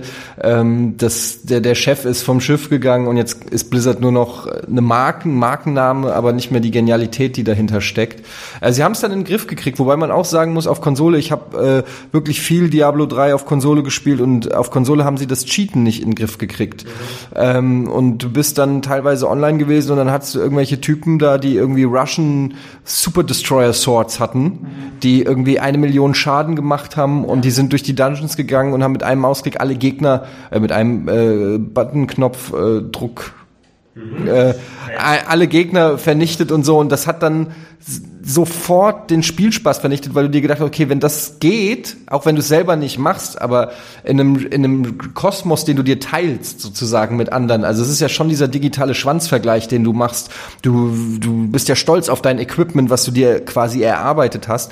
Und wenn du dann siehst, okay, es gibt hier Tricks, mit denen du geileres Equipment kriegst oder weiß ich nicht, was, dann, dann, dann hat das das gesamte Universum, den gesamten Spielekosmos so ein bisschen für mich kaputt gemacht. Das war dann der Zeitpunkt, wo ich dann aufgehört hatte, obwohl ich gerade meinen äh, Quake-Barbaren fertig hatte, äh, was echt eine harte Arbeit war mit all den Items und so weiter. Das war die Loot-Socks und so weiter, so dass er bei jedem Sprung ein Erdbeben hinterlässt und du wirklich nur noch, da habe ich echt lange für gespielt, um das zu kriegen, aber leider... Sollen wir nicht nochmal anfangen, jetzt, wo wir so darüber ey, reden? Es macht, es ist, ich kann es nur empfehlen, es macht Dark Souls hast du doch durch, oder nicht? Nein, noch nicht. Äh, Ich habe ich hab die Xbox One-Version bei mir eingespeist daheim und ich liebe Eugel immer wieder mal, weil ich eben überhaupt keine Vergangenheit mit der Serie habe. Ach, irgendwann machst du es auf und spielst es mal. Vielleicht kommt die Gelegenheit. Aber das ist halt so ein Spiel, das kannst du halt auch mal anschmeißen und einfach mal ein bisschen looten gehen. So, Also ich glaube, also das ist, glaube ich, der Vorteil daran. Also Ja, ja, Aber, gut, Ja, doch, es wird, du, wird schon kannst irgendwann. Also anstrengender, das- klar, aber Ja, trotzdem, du hast halt ne? auch also, diese, ähm, äh, die sich so, diese, diese, dieser Effekt, der sich stackt, wie heißt der noch? Der Damage, äh, irgendwie, du kriegst diesen erhöhten Damage, wenn du Ach ja, aber ich Weißt weiß gar nicht, ich ob es das noch gibt, dieses ähm, das bis zu fünffach Damage hat sich das irgendwie gestackt oder auch sowas. fünffach Item Find, aber das, die haben das ja alles jetzt Ja, geändert. Es gibt Magic ja jetzt, es so. gibt ja jetzt so Instanzen und Seasons und so. Ich kenne das. Ich habe auch lange nicht mehr gespielt. Aber ich weiß, irgendwann war, war ich an einem Punkt, ich habe es auch viel gespielt, du, du spielst ja irgendwann durch. Also du, immer dieselben Sachen, das ist ja super repetitiv. Du guckst dann vielleicht, wo kannst du am besten farmen und dann spielst du immer dieselbe Scheiße, ne? Und dann, und dann, das irgendwann ist es bei mir häufiger schon so gewesen in meinem Computerspielleben, dann, dann kommt irgendwann so ein Punkt, du machst, du hinterfragst das gar nicht mehr, du spielst einfach und irgendwann nimmst du so, gehst du mal einen Schritt zurück und fragst dich, ey, was machst du hier eigentlich die ganze Zeit? Was machst du hier eigentlich die ganze Zeit? Und bei Diablo war das so, Das, bei FIFA kommt dir hast- das aber nicht. nee, aber ich, ich finde, FIFA ist es ein, was komplett anderes, so, weil, weil bei Diablo, da ähm, haust du diese NPCs weg und dann versuchst du einfach so irgendwie, okay, ich finde vielleicht noch bessere Handschuhe. Oder du hast schon super Equipment, aber es geht noch besser und so. Und du ist, man ist in so einer Mühle, Mühle wieder. Und bei FIFA hast du menschliche Gegner, da ist jedes Spiel was andere, was, also. Der Kleine, ich bin nicht zufrieden, Mann, in deinem Kopf. Ja. Ich brauche besseren Loot, Du Mann. du müsst ein bisschen mehr Loot aufs Spielfeld verteilen. So Ja, also das hatte ich bei Diablo halt diesen, diesen, Moment, wo ich, wo ich mir gedacht habe, ey, was machst du hier eigentlich jetzt noch so? Das, du bist jetzt doch durch, was soll denn das? Nur, du, du, wo ist das Ende? Also du spielst und spielst, ja okay, jetzt habe ich alles, jetzt höre ich auf oder was? So, weißt du, dann kann ich auch jetzt aufhören, weil es, ich habe kein PvP gespielt oder sowas in der Art, ne? Ja, aber die haben echt, also ich bin, blicke da auch nicht mehr so ganz, aber die haben viel reingemacht. Mittlerweile ist diesen erst kam dieser Adventure Mode, der eigentlich ganz cool war. Äh, und dann haben sie jetzt halt diese Seasons und diese, ich habe den Namen vergessen von diesen Dungeons, die du in einem gewissen Zeitlimit durchzocken musst und dann kommst, dann wird ausgerechnet, wie krass dein Skill ist und dann kannst du direkt, also wenn du das den in drei Minuten schaffst, springst du direkt in Level 20, dann wird's langsam knackig, du hast das Zeitlimit, wenn du es schaffst, kommst du weiter und so kannst du dich, und je tiefer du in diesem Dungeon kommst, desto krasser werden die Gegner und desto krasser wird der Loot. Und ähm, das haben die irgendwie, da gibt's jetzt äh, so ganz viele neue, neue Sachen, um, um quasi im Endgame die Leute bei der Stange zu halten, aber ich bin halt, ich bin auch irgendwann ausgestiegen, so, irgendwann ist es echt, ja. Aber ich glaube, es ist schon, also, Ich hätte schon die, wieder Diablo ist schon Wissenschaft, ne, also, die bringen ja immer wieder, das ist ja auch, also sie machen ja immer wieder was, neue Patches, neue Sachen, es gibt immer wieder neue äh, Builds, die du haben willst und, und Versionen von Waffen und du willst ja dann wirklich, ich glaube im Endgame geht's wirklich darum, so deinen Charakter zu perfektionieren. So. Aber ich glaube, und das, das wiederum steht dann wiederum dann doch wieder für Blizzard als, als, als Company oder als, als, als Filmphilosophie, die so viele Titel haben die halt tatsächlich nicht, ne? Aber die Titel, die sie haben, die pflegen sie dann halt auch weiter. Also ich meine, andere Firmen hätten wahrscheinlich schon längst gesagt, irgendwie nach, nach, nach PC, äh, also nach Release, ja komm, zu viel Shitstorm, lass mal, lass mal was anderes machen. Äh, ich meine, aktuell, klar, äh, der Support für Diablo 3 ist immer noch da. Hearthstone ist explodiert, jetzt kommt Overwatch, da werkeln die seit langer Zeit öffentlich dran rum und sieht tatsächlich, ich habe jetzt das vorgestern nochmal angeschmissen, ähm, das sieht echt vielversprechend aus. Das sieht richtig gut aus. Das wird, ich glaube, das wird schon, wird schon den Erfolg haben, den Blizzard sich da auch irgendwie Aber gleichzeitig- zusammenreimt. Ich stimme dir vollkommen zu. Gleichzeitig finde ich aber, ist das auch fast schon ein Problem bei Blizzard, dass dieser Casual-Weg ähm, irgendwie, also für mich als Spieler, der einfach nicht die Zeit hat, sowas immer als, als intensive Erfahrung zu spielen, sondern als Gelegenheitsspieler, werden die Spiele immer uninteressanter, weil immer direkt so ein krasser Skill vorhanden ist. Also StarCraft einfach nur mal so zocken ist fast nicht Ist wie- möglich. ist wie bei Dark Dota, Souls. Also du- Dota ist äh, einfach mal so zocken ist nicht möglich. Und bei Overwatch Also Heroes halt, meinst du auch The Storm oder was meinst du? äh, ja, meine ich ja, Heroes of the Storm, aber Dota war ja früher auch Blizzard. Und äh, generell diese Spiele, die sind alle mittlerweile so darauf gezielt, dass man da hunderte von Stunden reinbuttert, richtig, äh, richtig gut wird. Also ich finde schon und ich, ich sehe jetzt schon wieder Overwatch, geile Idee, macht Bock. Wir machen zusammen ein Team, gehen online, kriegen nur auf die Fresse Thema erledigt. Es ist bei fast allen Online-Spielen so. Ich bin, ich bin gespannt, wie das Matchmaking bei Overwatch jetzt funktioniert. Das wissen wir noch nicht. Aber ich, ne, ich glaube schon, das wird ein, das ist ein E-Sport-Titel. Das heißt, die wollen den groß machen und da werden halt, ich habe ja hier, ich habe äh, TLO ähm, auf so einer Party da bei Blizzard gesehen. Also einer der Starcraft, einfach ein Profispieler. Alter, wie, wie fucking schnell die Overwatch gespielt haben. Und dann habe ich ihn danach gefragt, hast du schon mal gespielt? Ja, einmal, aber jetzt so.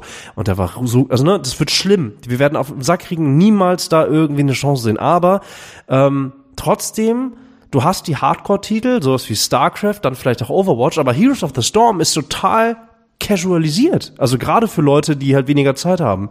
Im Vergleich zu League of Legends, im Vergleich zu Dota. Du kommst da viel schneller rein. Viel, viel schneller. Kriegst schneller Belohnung, die Rundenzeit ist geringer. Das ist ja schon darauf ausgezielt, genauso was Leute wie uns zu treffen eigentlich. Und Hearthstone, Mann, ey, mit dem Port auf, auf, auf, auf die iOS-Geräte oder auf, auf, auf äh, Smartphones, Hearthstone macht halt unfassbar viel Spaß, obwohl es eigentlich nichts Neues ist. Ne? ist einfach nichts Neues. Ja, sie haben die, die richtigen Nischen sozusagen gefunden, um daraus wieder dann, dann Franchises zu machen. Äh, ich habe zu wenig Ahnung von MOBAs, um zu sagen, was jetzt Heroes of the Storm anders macht als League of Legends. Ich höre von LOL meistens nur, dass für Einsteiger es ultra sperrig sein soll, weil man auch von der Community direkt auf den Sack bekommt, wenn man nicht ansatzweise direkt alles sofort das hat, kann. Das hast du Omni, also das ist, das ist, das ist universal. Das hast du bei allen drei großen, aber äh, ganz simpel. Rundenzeit ist kleiner. Du, hast, äh, du levelst nicht nur für dich, sondern fürs gesamte Team und damit, damit damit hast du schon, damit hast du eigentlich schon zwei Regeln, die einfach vollkommen klar setzen, dass Heroes of the Storm niemals den, das Ziel hat, in die gleiche Zielgruppe oder in, die, in, in das gleiche Geschäft sozusagen reinzugehen. Die, die sind Nummer zwei, die wollen nicht Nummer eins sein, die wollen nicht League of Legends richtig angreifen. Nein, warum? Ja, Das macht der, Sinn, also, die unmittelbare Zukunft von, von Blizzard ist eben Overwatch erstmal. Es ist noch ein WoW-Add-on in Planung, das sechste oder siebte, ich glaube das sechste, dann insgesamt jetzt. Und ja, mal gucken, was auch noch in, in anderen Franchises kommen wird. Immerhin interessant ist mit Overwatch und, und Heroes, obwohl Heroes of the Storm war, war quasi schon so ein Best-Office mit den ganzen Helden aus, dem, aus den alten Spielen, dass mal ein komplett neues Franchise von dem kommt, was nicht Diablo oder StarCraft oder Warcraft Das ist schon geil, ich finde schon gut. und ja, wir, wir haben der Dinge, was da denn kommen mag. Gehen wir rüber auf die andere Firma, über die wir heute sprechen wollen. Die hat ein bisschen ein überschaubares ähm, Spielekontingent, aber dafür sind die ganz hardcore in Sachen Technik, was sie vorantreiben, ob es jetzt mit Virtual Reality ist oder ihre Vertriebsplattform Valve. Unter dem wunderbaren, den großen, dem einzigen Gaben, Gabe Newell. Nee, Gabe. Gaben mit N, so sagt man das doch, ne, im Internet. Der äh, Col- Colin Gaben. Ja, der, der singt doch, ne? So, so ist es doch. Ah, Ähm, Valve. Valve. Wurde gegründet 1996. Gabe Newell und sein ehemaliger Kollege ähm, hatten bei Microsoft gearbeitet. Mike Harrington. Ja, und anscheinend Gabe Newell muss nicht schlecht verdient haben bei Microsoft. Der hatte da schon ein ordentliches Privatsvermögen ähm, dann, dann angesammelt, dass er sich dann gemeinsam mit dem Kollegen eben von Microsoft trennen konnte und Valve gegründet hat und Half-Life 1, was deren erstes Spiel gewesen ist, quasi aus eigener Tasche bezahlt hat.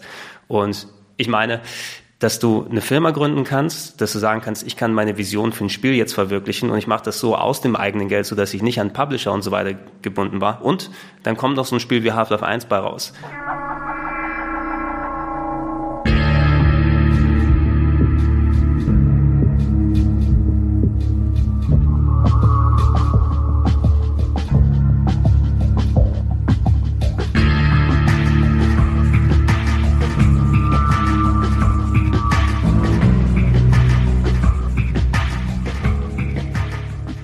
Ja, ey, ich, habe ein nettes Interview, äh, kann man auch sich äh, jederzeit mal reintun, weil das ist echt nett und gut informativ. Makinima.com hat mal eine sehr gute History of, of, of Valve rausgebracht. Also die bringen echt gute Histories über, über Firmen raus.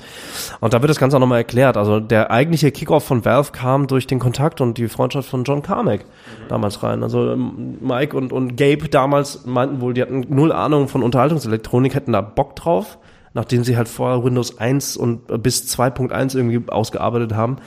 Aber erst Carmack war derjenige, der die halt dann sozusagen mit seiner, gesagt, mit seiner komm, mach mal. Ne? ja, genau. Komm, lass mal machen. Und hier, ähm, äh, die Source Engine ist ja, äh, ist ja, ähm, basiert ja auf der Quake Engine. So. Ja gut, äh, Half-Life 1 war ja noch nicht Source Engine. Half-Life 1 war ja einfach die Quake Engine. Gold Source, die äh, Quake 2 Gold Source. Gold Source hieß es später, aber Oder es die war, Quake 2 Engine. es war die Quake 2 Engine, aber schon umgebaut und dann hieß es, haben sie es später in, in Gold Source umgenannt oder was und dann später ist es dann halt Source Engine geworden. Source Engine war doch dann mit Havoc, mit dem Physik Engine. Ja. Physik Engine. Havoc war die extra Physik Engine noch. Ey, Aber la- lass mal ein bisschen über Half-Life 1 Ja, bitte. hier reden. Bitte. Wir, wann hatten wir auf dem Sender unseren Half-Life Day? Das ist schon ein bisschen her jetzt. Ne? Das ist schon, äh, war, boah, ein halbes ja. Jahr. ich will mich, ich will mich heute noch entschuldigen, Nils, dafür, dass ich vielleicht nicht ganz so exzellent gespielt Ja, habe. aber darum geht's nicht. Es geht nicht äh, um die Qualität des Spielers, es geht um die Leidenschaft, die dahinter steckt. Und du warst mit vollem Feuer dabei und das ist das, was zählt. Ich habe es dann ja auch noch alleine durchgespielt. Ähm, ich weiß gar nicht, habe ich eigentlich Blue Shift auch durchgespielt? Ja, ne? Stimmt, Blue Shift. Ich glaube, ich hab, nochmal separat danach. ja, ja, ich habe Half-Life Zelda, da habe ich ähm, Blue Shift, habe ich Opposing Force? Ich weiß es nicht aber mehr. zuerst kam Opposing Force, ne? Und Blue Shift kam danach, meine ich, oder? Es gab doch, es gab Half-Life 1, dann gab's Opposing Force und danach kam Blue Shift erst, ne? ähm, Da wurden ja, nee, warte mal. Die, die, die, die Modding-Reigen haben sich dann ja quasi eröffnet, dass Ja, du ich meine nur ohne so, Ende äh, Add-ons und, und Updates bekommen hast. Ich meine, zeitlich ist es ja eh mal die gleiche Zeitschiene. Ja, ich hätte jetzt gedacht, dass Blue Shift das erste Nee, nee, ist, Opposing aber Force war das erste und dann kam Blue Shift. Ich check mal kurz. Ich Ja, ja, mal. ich hab's auch gerade check, Ja, gecheckt. schon. Opposing Force und ähm, lassen wir gucken, Half-Life, Opposing Force, Team Fortress und ähm, dann war schon Counter-Strike quasi und Blue Shift erst danach. Genau, ähm, wobei Counter-Strike ja Counter-Strike ja die Mod ist, aber Ja. die haben sich ja irgendwann selbst einverleibt. was sehr sozusagen. schlau war, genau. Das war super klug. Ja, ähm, ja, Half-Life ist, äh, weiß ich noch, was damals rauskam, es war einfach der Burner. Also es war ein brillantes Spiel, jeder hat's gespielt. Es hatte äh, tolles Gameplay, eine fantastische Story. Das war das Ungewöhnliche, ne? dass du auch einen relativ ausgearbeiteten, wirklich, dass du wegen der Storyline Genau, gespielt hast exakt. und nicht nur such die Keycard und kommt am Ende des Levels. Sondern die Geschichte, äh, die haben die Geschichte ernst genommen, das war ein tolles äh, Storytelling, das war eine unglaublich große, lebendige Welt. Man hatte wirklich immer das Gefühl, ich bin wirklich Teil dieses Storystrangs und es macht alles Sinn, was ich hier mache und ähm, ja, das, das, das hat einen auch so angetrieben. So, man war, man war nicht verloren in, in wo bin ich hier, was mache ich hier? So, sondern, also was ich bei, bei Doom oder so, wen hat da die Story interessiert, ja? Äh, das war bei Half-Life eben komplett anders. Und ich erinnere mich noch damals, dass zur ähnlichen Zeit, glaube ich, äh, Nolf, no one, lives, no One Lives Forever rauskam, was so auch fantastisch war, aber was so im Schatten stand von Half-Life, weil Half-Life so äh, äh, alles quasi in den Schatten gestellt hat. Ja, aber nicht so wirklich. Kam das nicht? Was? Ja? Ja? Boah, doch, echt drei Jahre später kam das? Okay, nee, gut, dann, dann macht es keinen Sinn, was ich gesagt habe. Ähm, ja, aber Half-Life, äh, das war schon mal fantastisch. Und dann äh, Counter-Strike ist für mich so eines der wichtigsten Ereignisse überhaupt, weil das eine Mod war von eben nicht von offizieller Seite, sondern das war eben auch User-Generated Content sozusagen. Und ähm, Half-Life hat immens davon profitiert, weil du ja auch, also Counter-Strike war nicht standalone, sondern du musstest Half-Life eine Version haben, um Counter-Strike spielen zu können. Und äh, es wurde natürlich dann, die Leute haben Half-Life durchgespielt, aber selbst Leute, die Half-Life nie gespielt haben, haben Counter-Strike gespielt. Und davon hat natürlich das Spiel immens profitiert. Und dann ähm, kam zu der Zeit eben auch, was ich, was ich ja eingangs des Podcasts auch schon sagte, äh, Steam, diese Plattform, ja. Und äh, ich erinnere mich, dass, dass ähm, Valve hatte eine, einen Distributionsvertrag mit, äh, was war das, Vivendi oder sowas, ne? Ja, was noch Sierra, äh, Sierra oder Vivendi. Sierra war am ja, Anfang. genau, mit ja. Vivendi, dass die quasi das Spiel publishen sollten, aber äh, das war dann, glaube ich, bei Half-Life 2 irgendwann, äh, gab es diesen Rechtsstreit oder was, ne? Die Das- hatten, die das- haben sich total clever, die hatten nur Ja, die Online-Rechte. Ja, ja, pass auf, die haben Ja, sich nur die Online-Rechte und das war so, das war eine Zeit, als natürlich das Internet noch nicht so riesig war und man vielleicht jetzt auch, wenn man den Zug verpasst hat, nicht so wirklich abschätzen konnte, wohin die Reise geht mit dem Internet und mit den Bandbreiten vor allen Dingen auch. Ähm, Und da konnten die sich offensichtlich nicht vorstellen, dass man Spiele vertreiben kann äh, über Internet, weil die Bandbreite auch der User gar nicht gegeben ist und äh, ja, Pustekuchen.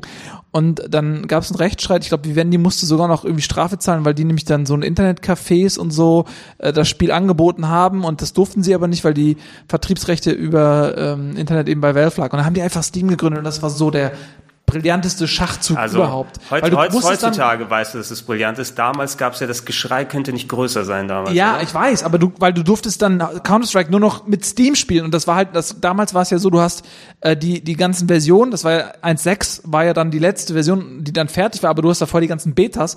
Äh, Bei den LANs wurden ja immer rumgereicht, oh, es gibt eine neue Beta, äh, oh, installiert mal alle eben 0,5, 0.5 und dann hat sich irgendwas geändert und oh, ist scheiße und so, oder besser, je nachdem. Aber irgendwann konntest du halt Counter-Strike nur noch mit, in Verbindung mit Steam spielen und das war natürlich erstmal ein Shitstorm, aber so ähm, auf lange Sicht, das ist äh, brillant War gewesen. Napster vorher da? Ja, Für die. Ne? Napster war vor Steam da, ne? Wann war Steam jetzt genau? Also ich- 2001? Also Napster war ja auch so 2000, 99, Also, ne, 2000, Napster ist ja ja. sozusagen das, das Paradebeispiel für digitale Distribution von Musikshit und, und Steam ist halt einfach, ey, boah, Mit dem Unterschied, dass das illegal war und ähm, ja, aber Valve natürlich dann, ne? ey, Ja. Steam ist die Hauptplattform für digitale Distribution und jetzt äh, ja inzwischen auch gar nicht mehr nur ausschließlich irgendwie was Games angeht. Das ist schon echt krass. Und mit all dem ganzen Community-Shit, den die reingezogen haben, Early Access und die ganzen Programme, klar, es gab jetzt in der kürzeren Zeit einen großen Shitstorm irgendwie wegen wegen äh, Kostenabgaben von wegen Indie-Developer, konnten ja direkt dann sozusagen publishen über Steam, ne? Ähm, da gab es ja auch öffentliche Entschuldigungen, aber Steam ist einfach als Plattform inzwischen so Gold wert. es so ist, es ist ja ein geil. Betriebssystem mittlerweile schon. Also Ja. du kannst ja diese Steam Machines sind ja im Prinzip genau das, was so diese Lücke äh, von von Konsolen und PC. Es gibt ja immer diese, dieser Krieg.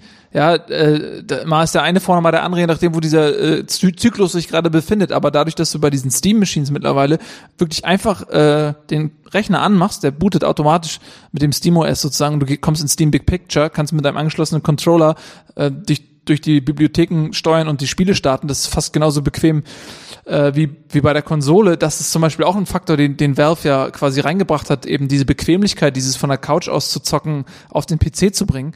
Ähm, was du gerade gesagt hattest, was hast du nochmal gerade gesagt?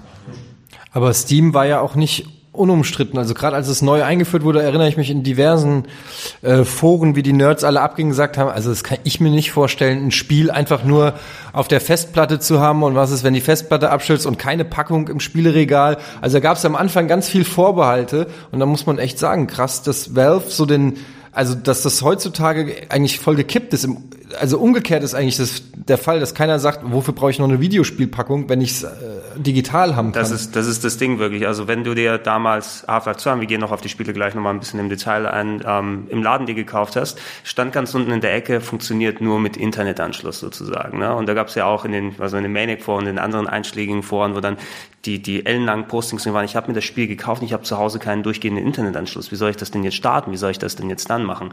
Äh, Und es hat sich so angefühlt wie, oh, Valve, das ist die dümmste Entscheidung, die man je machen konnte. Hat sich dann eben wirklich mal wirklich komplett gewandelt seitdem. Einfach nur am Anfang den Shitstorm mitnehmen und dann darauf aufbauen, aufbauen, aufbauen. Heute bin ich auch da, wenn ich irgendein PC-Spiel kaufe, physisch als, als Packung und den Code eingetippt habe, dann ist theoretisch das Ding wertlos für mich und ich kann die Packung in den Müll schmeißen. Ja, Ja, aber nochmal ganz kurz, das und auf die Bedeutung von Counter-Strike zurückzukommen, ne? Dass sich das überhaupt durchgesetzt hat, dass die Leute das auch in Kauf genommen haben, das ist zu einem guten Teil eben auch Counter-Strike zu verdanken. Das ist eine, das ist eine Mod von irgendwelchen Fans gewesen. Und äh, wenn damals war nicht Half-Life das Spiel, was die Leute durchgehend gezockt haben, weswegen sie Steam installiert haben, sondern Counter-Strike. Und dann dafür mussten sie Half-Life kaufen. Dafür mussten Ja. sie Half-Life, dafür mussten sie aber Steam installieren und benutzen und der Rest kam ja schleichend und Naja, das, das, stimmt, aber sorry, das stimmt nicht. Counter, ja, weil Counter Strike äh, ähm, nicht wurde erstmal als Patch und als Mod runtergeladen, nicht über Steam. ja, aber du musstest ganzen- es irgendwann Ja, als- irgendwann später, aber da war Ja, aber Counter verstehe Strike, ich ja. aber, davon, aber da war ja Counter Strike schon längst verbreitet. Aber trotzdem Ja, aber musstest du- du, du Half-Life halt du haben. Und musstest- deswegen, ich habe mir Half-Life gekauft, um Counter-Strike zu Du spielen. musstest Ja, aber Steam äh, installiert haben, um quasi äh, Counter-Strike online zocken zu können. Aber natürlich erst Steam, später. Ja, eben. Counter Strike kam ja vor Steam. Ja, aber das, ja, ich weiß, aber du hast mir vielleicht gerade nicht zugehört. Ich habe ja gesagt, dass du auf LANs und so weiter die ganzen Beta-Versionen immer rumgereicht wurden. Da brauchtest du noch kein Steam. Da haben die Leute das auf CDs gehabt. Hier, das ist die neuere Version. Installiert ihr das? Ja, ihr habt ihr alle 0,6 installiert? Ja, alles klar, geht los. Und dann kam irgendwann der Punkt, nachdem Counter-Strike super populär war und alle das gezockt haben, äh, dass du dann um, um Counter-Strike spielen zu müssen, Steam installiert haben musstest. Und da haben die halt diesen Erfolg, dieser Mod, als Türöffner sozusagen benutzt, um das, um Steam auch zu etablieren. So, das, ne? Also ja, das, was, was Counter-Strike als Initialzündung für, für Steam gegeben hat, dass du dann nicht mehr den Hassel haben musstest mit unterschiedlichen Versionen auf den Rechnern. Ähm, wer ganz, finde ich, war, hätte natürlich auch da umgehen können und immer noch mit der alten Version von Counter-Strike Du konntest spielen. auch nach wie vor, es gab keine Steam-Pflicht am Anfang für Counter-Strike, auch als Steam draußen war, konntest du, du hast eher, später war es dann natürlich so, dass die neuesten Versionen über Steam rauskamen und es war dann einfacher und so, aber generell konntest du auch immer noch, das ging ja über, über dedicated Server, du konntest, wenn du einen Counter-Strike-Client mit dem richtigen Patch hattest, konntest du dich einfach äh, einloggen. Ich glaube, Ähm, diese, diese, also diese, dieser, dieser Schutz kam mit. Half-Life 2, meine ich. Oder nicht? Weil die, es gab doch diese fetten Leaks und sowas von, von, also schon vor Half-Life 2. Bei Half-Life Ja, 1 lass, gab es lass, auch schon lass uns, Leaks lass und uns da sowas. gleich Ne? mal, wenn wir richtig über die Spiele sprechen, drauf eingehen, sonst springen wir von Thema zu Thema zu Thema. Ja, ich, ich, ich, das ist so aufregend, dieses Thema. Counter-Strike ist halt Das ist das größte Thema. Kindheit. überhaupt. Kindheit pur. Aber Half-Life Deathmatch auch, ey. Der gute Crossbow. Ja, das, ja, der Crossbow in Guck mal, Bounce, wie, ne? guck mal, Battlefield irgendwie schreit Ja. so die ganze Zeit so Levelation, ey, wir, weißt du, wir haben Multiplayer-Maps, wo du auf den Knopf drücken kannst und dann stützt ein Hochhaus ein. Fuck it, hatte Half-Life schon, hatte, ey, egal. Also war, Fump. ja, super. Fump. Ja, was ich Half-Life an- Deathmatch hat schon sehr viel Was Spaß ich an. Half-Life halt auch so geil fand, war, dass es äh, eine eigentlich zu dem Zeitpunkt überragende KI auf den Markt gebracht hat. Also davor waren eigentlich Gegner immer reines Kanonenfutter. Du bist eigentlich nur durch die Maps gerannt und hast die einfach alle niedergemäht. Aber bei äh, Half-Life fingst du an, dass du wirklich auch äh, im Singleplayer-Modus wohlgemerkt taktisch vorgehen musstest, weil der Gegner Granaten geworfen hat, der hat sich mal versteckt, die haben versucht, dich mal irgendwie zu umzingeln oder solche Geschichten. Also da war Half-Life mit äh, Genre begründend, möchte ich fast sagen. Also sie haben den Ego-Shooter neu erfunden. Nicht nur von der Story her, auch, also von der Inszenierung natürlich auch und von der Story, aber eben auch, was die, was die künstliche Intelligenz angeht. Was heutzutage eigentlich selbstverständlich ist und man sich abfuckt, wenn der Gegner zu doof ist, ähm, war damals aber halt echt neu, weil davor gab's das nicht. Ja, der, der, der Shooter an sich, ob es jetzt mit der, mit der Storylastigkeit für den Singleplayer, was die KI angeht, der Gegner, was du an Multiplayer-Modi machen kannst. Also ähm, mit Abstrichen vielleicht noch ein indizierter Shooter auf ähm, dem N64, der da so ein bisschen auch schon in die Richtung anfing, der auch da seiner Zeit voraus war. Aber äh, Half-Life hat da auf jeden Fall noch mal Ja, Half-Life war eben das Ding, worauf man sich auf dem PC spezialisiert hat, gespielt hat. Das hat jeder gezockt, der einen PC daheim gehabt hat. Und ähm, ich hätte auch noch äh, rein storytechnisch zum Beispiel dieser extrem langsame Anfang in Anführungsstrichen, was du ja auch normalerweise nicht so hast. Ne? Wann kannst du das erstmal ballern in, oder triffst du auf einen Gegner in Half-Life? Das dauert, das dauert ja auch mindestens eine halbe bis eine Stunde. Ne? Also das sind so Sachen, die damals etabliert wurden, wo man vorher nicht dachte, kann das in einem Shooter funktionieren? Normalerweise bin ich es gewöhnt, ich drücke auf Start und dann kommen schon die fünf Space-Dämonen an und ich baller denen mit der RPG dann einen ins Gesicht.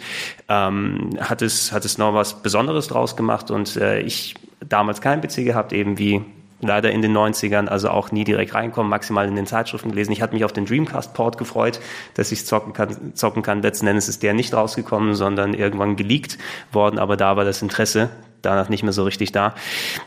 Half-Life 2, du hast es erwähnt, Budi, es gab einen sehr frühen Leak, das weiß ich noch. Das war zwar 2004 rausgekommen, aber es ist schon um einige Zeit vorher passiert, dass irgendwie so eine halbfertige französische Version im Internet gewesen ist, irgendwie sowas ganz komisches, ne? Ja, genau. Ich habe selber, ich habe diesen Leak selber nicht runtergeladen äh, zu dem damaligen Zeitpunkt. Ich weiß aber, dass es, dass er existierte und jetzt habe ich das halt für diesen Podcast nochmal aufgefrischt. Also das war unter anderem auch der Grund, warum sie halt den Release auch relativ stark nach hinten verzogen haben, irgendwie, weil sie halt damals auch gesagt haben, wenn was rauskommt, dann soll es halt richtig sein.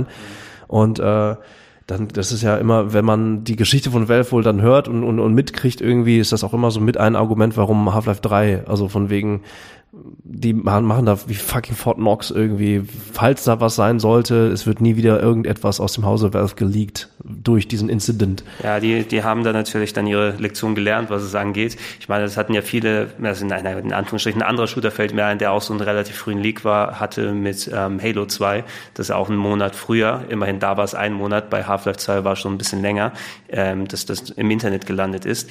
Was bei Half-Life 2 eben dann nochmal dazugekommen ist, es hatte ja ein bisschen so den Erfolg, oder nicht nur ein bisschen, den Erfolgsdruck, den auch ähm, eigentlich Duke Nukem Forever hatte. Ja, Das Spiel, was davor kam, war so bahnbrechend und hat so quasi genre-definierend dann Sachen angestellt, dass der Sequel dann ein richtig geiles, richtig Top-Game sein muss und es durfte nicht schlechter sein. Es durfte einfach nichts wirklich dann, dann dran vorbeigehen. Und ähm, Valve hat sich Zeit gelassen. 2004 kam es dann raus. Aber ich kann mich eigentlich auch nur an überwiegend positive Stimmen an Half-Life 2 erinnern. Also es war jetzt nicht so, dass da viele enttäuschte Leute gewesen sind, zumindest in meiner Ansicht nach oder zumindest so, wie ich das erlebt habe. Wie seid ihr zu Half-Life 2 sozusagen? Hat es eure Erwartungen erfüllt oder war es dann, oh, das habe ich mir ein bisschen geiler vorgestellt? Ähm, ich weiß, dass ich das gespielt habe und dass es die Erwartungen erfüllt hat, aber ich habe, ich weiß nicht mehr warum. Ich habe es irgendwann abgebrochen und habe es nie zu Ende gespielt. Und ich weiß, weiß nicht mehr warum, was da passiert ist. Vielleicht, da war ich auch jung. Vielleicht ist da ja gerade irgendwas Spektakuläres in meinem weiß ja Leben nicht. gewesen. Ist ja irgendjemand Meister geworden. Im Fußball geguckt. Ja, möglich. Kann sein. Aber naja, jedenfalls da, ich habe das, deswegen habe ich es nie zu Ende gespielt. Es war so lustig. Deswegen war irgendwann bei diesem Beats vs Half-Life ähm, für mich dann. Ich habe Hast es gesagt, dann nochmal wieder angefangen von hier auf ich Konsole. weiter. Ey, Nee, ich, ich, ich habe hab, ich hab's dann auf Konsole nochmal wieder, äh, als es mit der Orange Box kam, übrigens eine der fantastischen Spiele-Compilations super, ne? überhaupt, wo Ja. auch noch äh, Portal bei war und ja, Half-Life 1, Half-Life, nee, Team Fortress 2. Half-Life 2, Team Fortress 2. Also äh, Orange Box großartig, auch Steam, äh, Valve und ähm, ich habe es nicht zu Ende gespielt, aber ich weiß, dass ich das, was ich gespielt habe, das hat mich null enttäuscht, sondern das war allein mit diesem Auftakt, ja, mit diesem George Orwellschen äh, Auftakt zu Half-Life 2, das fand ich schon großartig und dann diese Physik-Engine.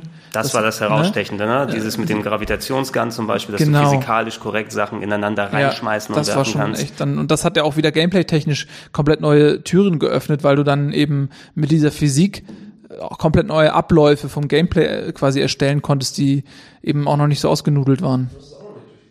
Nee, ich habe es bis heute nicht durchgespielt. Ich habe es wieder, ich habe es glaube ich Episode dreimal. 1 oder Episode 2?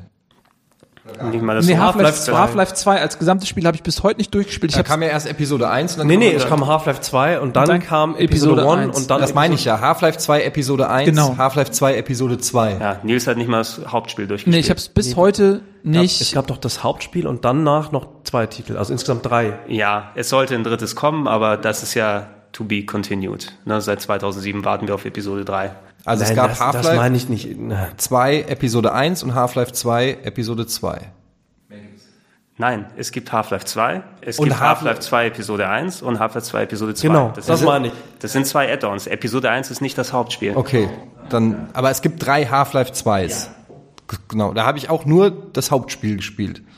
Also, Ra also Ravenholm Episode- ist ja schon weit? Nee, ne? Betty- Ravenholm ist noch nicht so weit, ne? Oder? Das, müsst, das müsste Hälfte? einigermaßen Hälfte des Spiels sein. Aber ich habe schon gesagt, Also ich habe weder Episode Ravenholm. 1 noch Episode 2 gespielt, sondern nur den Standard Half-Life 2 Kram. Bla bla bla, Mr. Freeman. Genau. Und das war ja auch, glaube ich, das erste Mal, dass Valve die Havoc Engine benutzt hat, ähm, die eben diese physikalischen Spielereien möglich gemacht haben, die man, wie hieß diese Saugknarre? Gravity Gun. Wie? Gravity Gun. Gravity Gun.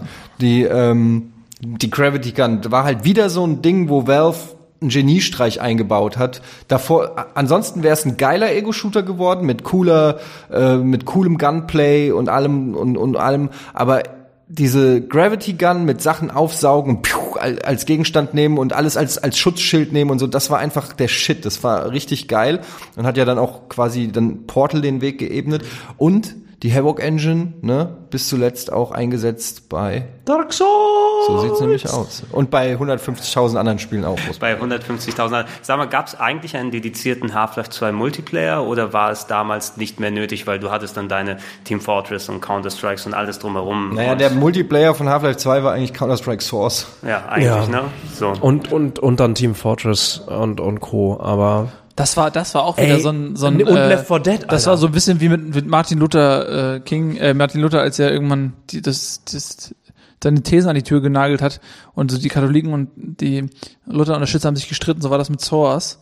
Das so, so, ja. Jeder hat 1.6 1.6 und war perfekt. So, man hat einfach, man brauchte auch nichts anderes. Und dann kam Source, okay, es sieht geiler aus. Und dann hat man relativ schnell gemerkt, so, nee, die Hitboxes sind scheiße sind und, anders. und bla und so. Meine Skills kommen hier nicht zum Tragen. Ich spiele den Scheiß nicht. Und dann gab es so Dialoge wie so, hä, spielst du schon Source? Nee, Alter, ey, ich spiele den Scheiß, ich bleib bei 1.6.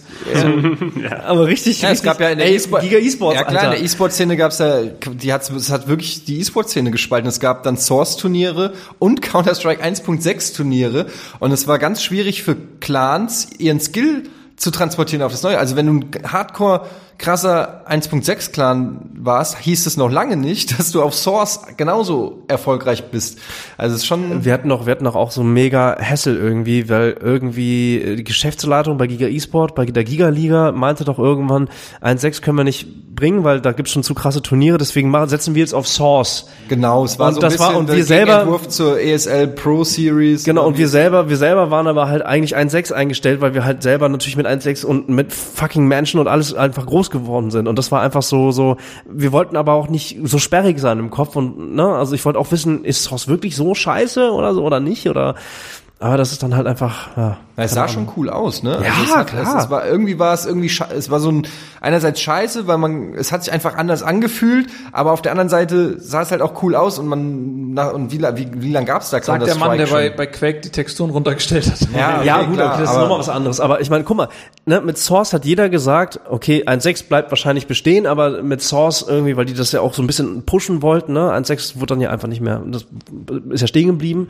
Und dann hat jeder ja auch gesagt, so, ja, komm, Counter-Strike hört jetzt auf. Und äh, dann kam irgendwann Global Offensive raus. Wir haben das auf der, auf auf äh, Xbox gespielt, glaube ich, weiß ich nicht.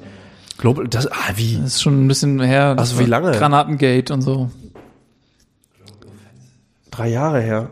Drei, vier Jahre. Also Go, Und alle Leute, unter CSGO. Ach, Go. Okay, Ja. Counter-Strike Go. Stimmt. Ja, genau. Stimmt, Und, und jetzt auf einmal, Offensive ne, steht, ja. dann haben sie da so ein bisschen irgendwie rumgetriggert irgendwie und halt so ein paar. Äh, Ja, sie haben geschafft, quasi die Lager, oder was heißt die Lager, aber sie haben ein Counter-Strike to rule them all, sozusagen, Ja, exakt. auf das sich die Szene geeinigt hat. Ja. Was ja jahrelang nicht geklappt hat. Auf, es gab ja auch immer noch Verfechter, die haben gesagt haben, Counter-Strike 0.5 und Counter-Strike 1.3 und 1.6 und also es gab ja echt immer so ähm, Verfechter von von den ganz Altem. von alten Sachen. Ähm, ja, vom Pioniermodus. Ja. aber es war wichtig für das Franchise, auch fürs Überleben von Counter-Strike, dass sich die Szene auf eins einigt, weil damals war natürlich Counter-Strike mehr oder weniger konkurrenzlos, aber mit der Zeit und mit, mit vielen anderen Titeln und der Onlineisierung von allem und so, ähm, ist natürlich auch die Konkurrenz um den Zocker. Du kannst halt auch nur so und so viele Spiele 100 Stunden äh, spielen, ähm, natürlich immer größer geworden. Gerade auch der E-Sport ist gewachsen und so und deshalb ähm, war natürlich, ist es wichtig für Counter-Strike, die, die Kräfte zu bündeln. Aber immer noch interessant, dass es eigentlich immer nur noch Counter-Strike gibt, was als Team-Based Shooter in diesem ganzen Turnier immer noch erfolgreich ist. Weil, guck mal, Call of Duty versucht so händeringend mit ihren Championships da irgendwie auf diesen E-Sport-Markt draufzudrängen. Aber irgendwie zieht es nicht. Es guckt Wobei keiner, Call- es, es spielen auch nicht so Wobei viele. Call, Call of Duty habt ja wirklich die, die normale Gamerschaft in Anführungsstrichen. Das wird ja ohne Ende im Multiplayer gezockt, aber eben nicht in diesem Turnierkontext. Ne? Ja. Ja, es gibt halt Spiele, die sind für E-Sport perfekt, ne? Und ich meine, StarCraft ist ja auch ein altes Spiel, wenn du so willst. Also die haben sich einfach, was ich aber auch ganz schön finde, weil das diesem Sportgedanken im E-Sport irgendwie, wenn da eine gewisse Tradition und bei gut bei bei Spiel bei Computerspielen ist die Tradition natürlich naturgemäß noch nicht so lange, aber ähm, das finde ich irgendwie schön, dass es Spiele sind, die eine geschichtliche oder eine Historie im E-Sport haben und nicht irgendwie jedes Jahr ein neuer Titel der E-Sport-Titel ist. Finde ich eigentlich, finde ich das ganz cool. Das ist, glaube ich, auch mal in, äh, so in der Pionierzeit des E-Sports so ein Diskussionspunkt gewesen, dass du halt bei herkömmlichem Sport, Fußball wird seit 150 Jahren gespielt, die Genau. Wir- Regeln wir verändern machen sich nicht natürlich leicht. Fußball 2 oder so, ja. Ne, Genau, exakt so. Und das ist halt diese Nachvollziehbarkeit, dass man sich auf was einigt und dann denkt, dass du theoretisch auch mal zwei, drei, vier Jahre Pause machen kannst in der Pubertät. Ähm, und dann kommst du aber wieder und dann wird immer noch das, und du kannst sofort wieder reinkommen und du denkst so, ja, ist klar, weißt du noch früher hier, als äh, MC Hammer gespielt hat äh, mit den Terranern irgendwie und ja, aber das ist geil. Ja, das, ist so. Und aber das spricht ja auch für die Qualität eines Spiels, wenn es so lange bestehen kann. Genau, und das ist halt irgendwie auch die, die Magie bei E-Sports. Ich weiß noch so, meine, meine ersten Magic Moments mit äh, E-Sports hatte ich auf der Games Convention, ich glaube 2004 oder wann war das? Als da so, habe ich zum ersten Mal ein Live-Event gesehen. Ich glaube, es war Warcraft 3. Und möglich. Aber da waren halt einfach tausende Leute, die gebannt auf die Großbildleinwand geschaut haben. Und die haben alle, heute ist es normal, damals kannte ich das noch nicht, ja. Die haben alle zum selben Zeitpunkt emotional reagiert. Da hat irgendjemand was gemacht, äh, zum Beispiel, wir bleiben wir bei diesem Tower-Beispiel, da ist der zweite Orc-Tower äh, fertig geworden und die Leute haben auf Kommando alle aufgeschrien. Und da habe ich gemerkt, genau, weil die das alle nachvollziehen können, weil die alle genau wissen, wie die Regeln sind und, und weil sie es raffen und dieser Gemeinschaftsmoment so. Und das hast du aber natürlich auch nur, wenn du das Spiel gut genug kennst, um zu wissen, was passiert. Und das ist halt das Problem, glaube ich, bei E-Sports, wenn du so viele Titel hast, äh, dass du irgendwann gar nicht mehr die Regeln raffst und das nicht mehr nachvollziehen kannst. So wie bei, wenn ich heute so LOL E-Sport-Events gucke oder so, dann würde ich das nicht raffen, weil ich gar nicht die Charaktere alle kenne.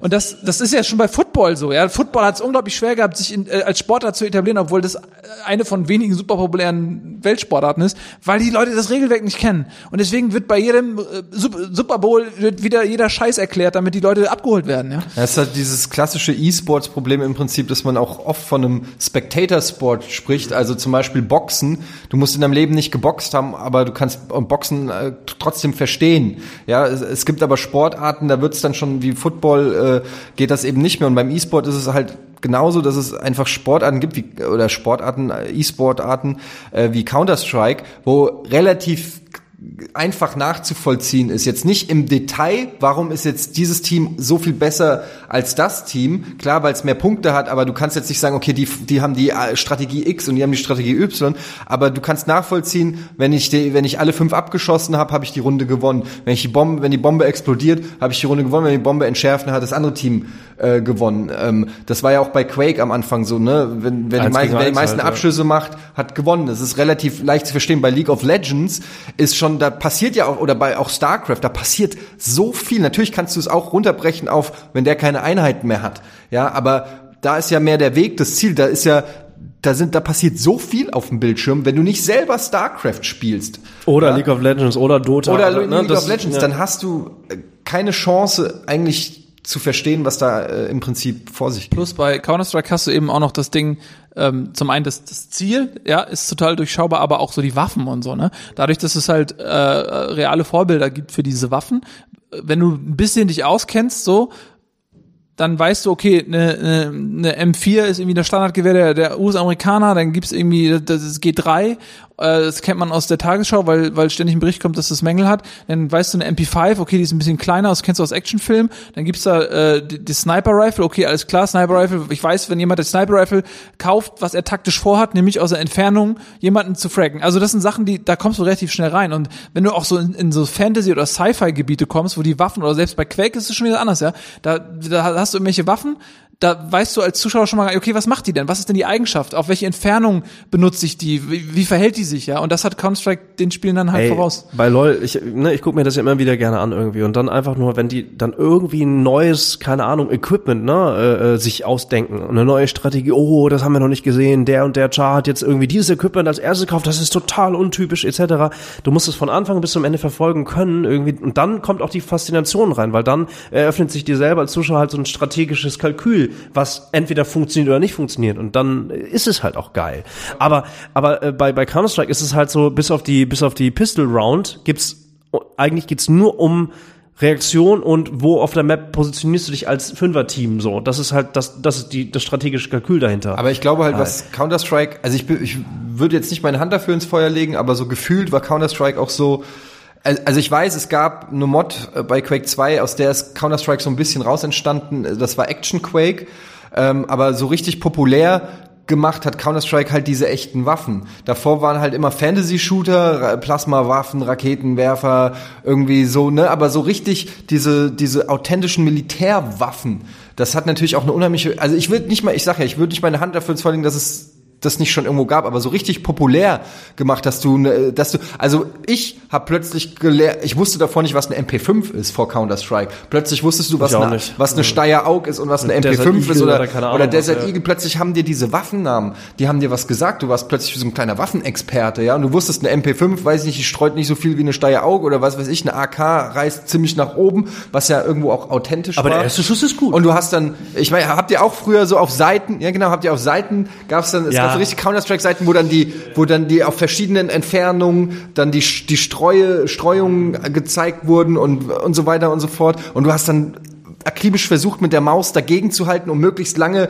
äh, schießen zu können, ohne dass es einen Streuverlust gibt und so. Also man hat sich plötzlich mit einer reellen äh, realen äh, Sache äh, beschäftigt, wie Nils gerade gesagt hat. Ne? Bei Quake das ist abstrakt auch bei Quake musst du Quake gespielt haben, um zu raffen, was eine, eine, ein Shaft oder ein Railgun ist oder so, weil die gibt's halt nicht in echt.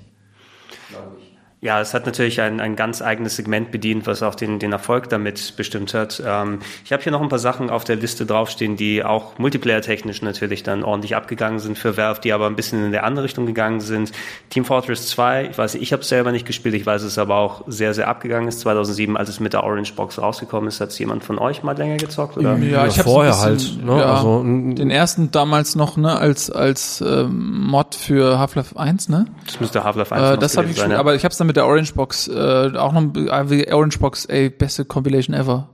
Äh, Habe ich in dem Interview da äh, von Makinima gesehen. Ähm, das war ja äh, klar ein Kalkül und zwar Portal war sehr teuer für die. Ich habe das immer so verstanden, dass Portal eigentlich so ein Beiprodukt war. Nee, war es nicht. Portal war, die wollten, die haben da richtig viel Butter und, und, und Arbeit reingesteckt, haben aber gedacht, neues Franchise verkauft sich besser, wenn es halt in der Orange Box, also wenn du andere Highlight-Titel noch mit draufpackst. Also es war halt marketingstrategisch ein totaler guter Clou, der bei mir bis jetzt vor ein paar Stunden echt auch angekommen ist. Im Wusste Sinne ich von auch nicht. Ich dachte Portal ist so ein ja. Fanprojekt irgendwie, ach, guck ich mal rein und dann bam, drei Stunden einfach fantastisch und hat mich voll weggeblasen. Dacht- nee, Das ist interessant, das wusste, Ja, wusste ich auch ich nicht. Ich Also dachte fand auch, ich dass auch das super eher so interessant, ja. Ja, es, Äh, es basierte ja auf einem Fanprojekt, was, wo sie die Leute dann geholt haben und macht mal eine richtige Version in Weil Anführungszeichen. die aber auch daraus. gerafft haben aufgrund der Erfolg äh, der, der Mods. Also die sind ja ja auch nicht blöd, ne? Die haben ja auch äh, zahlreiche andere Day of Defeat, diese Weltkriegsmod zum Beispiel, äh, die die wurde auch für Source dann nochmal neu aufgelegt. Also die haben diese ganzen Mods richtig abgegrast und äh,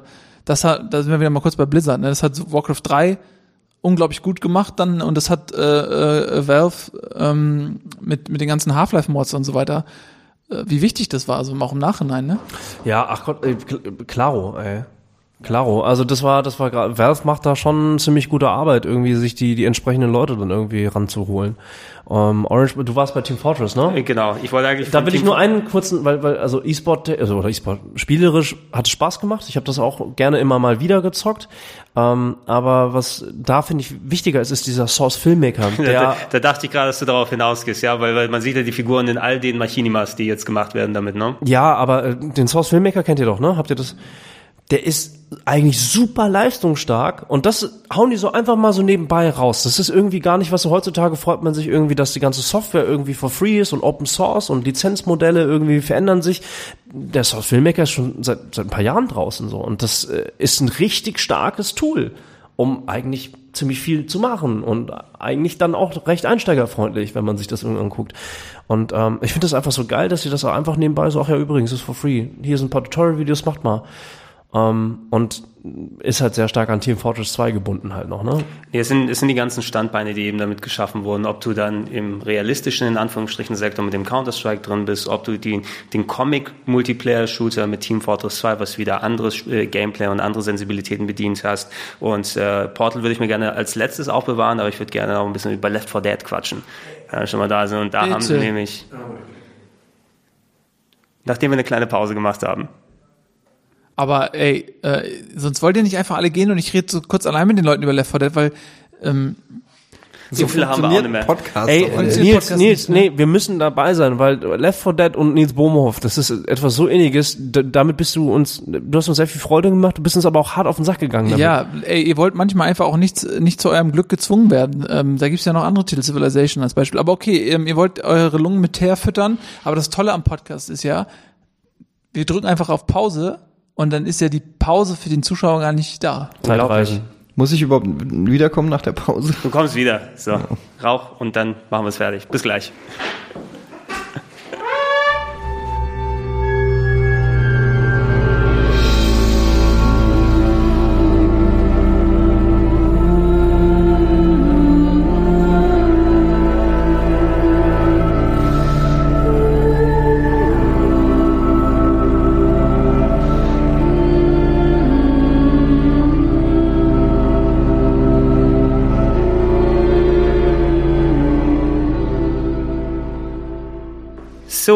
Da sind wir wieder zurück. Wir knuspern noch ein, ja genau, wir, wir kauen noch ein bisschen Gummibärchen, aber das soll uns nicht davon abhalten, ein klein wenig über ähm, Left 4 Dead zu quatschen. Was in der ersten Version 2008 rausgekommen ist und relativ schnell mit einem Sequel dann ähm, ja nachgefolgt wurde 2009. Hm? Genau, fast ein Jahr. Also, Valve hat sich versucht, haben sie gedacht, ey, Zombies, das können wir auch. Vier Leute, Singleplayer, Multiplayer, ist auch richtig abgegangen. Super nice. Ähm, Left 4 Dead eines meiner absoluten Alltime Lieblingsspiele, was aber auch daran liegt, dass ich ähm, in Dennis Richtarski einen treuen Mitspieler hatte. Denn Left 4 Dead macht alleine nicht ganz so viel Spaß wie äh, mit Freunden. Wir hatten dann noch so zwei andere Kumpels, die wir irgendwo im Internet aufgegabelt haben. Schönen Gruß an euch beide. Scorpion hieß der eine und der andere Membran. Und ähm, mit denen haben wir dann immer zu viert, waren wir immer im Voice-Chat. Immer nach, oft bei Giga waren wir noch und dann immer nach der Arbeit, oft teilweise, wir haben ja bis zum zwölf Sendungen gemacht und dann nach Hause und dann noch irgendwie die halbe Nacht um die Ohren geschlagen und Left 4 Dead gespielt. Und äh, haben dann nebenbei halt immer so äh, geschnackt. Das war super nett. Immer unser gute Nachtritual. Und äh, das Spiel selbst ist fantastisch, weil es ist halt ein teambasierter Shooter und ähm, da, du musst wirklich zusammenspielen, ja. Also du kannst nicht einfach nur, okay, ich bin jetzt in der Gruppe und jeder macht, was er will, sondern nee, wenn du dich zu weit von der Gruppe entfernst und nicht am, am Teamplay interessiert bist, verlierst du das Spiel, weil das einfach so geil gebalanced ist, wenn du dich ähm, zu weit entfernt bist, hinter einer, reicht, wenn du hinter der Kurve bist, reicht teilweise, wenn du 20 Meter hinter der Gruppe bist. Dann kommt ein Smoker und zieht dich weg. Es gibt ja die normalen Infected, ähm, das sind halt ganz normale Zombies und Special Infected, die dann eben besondere Fähigkeiten haben. Also der Smoker hat eine 50 Meter lange Zunge und kann jemanden äh, wegziehen.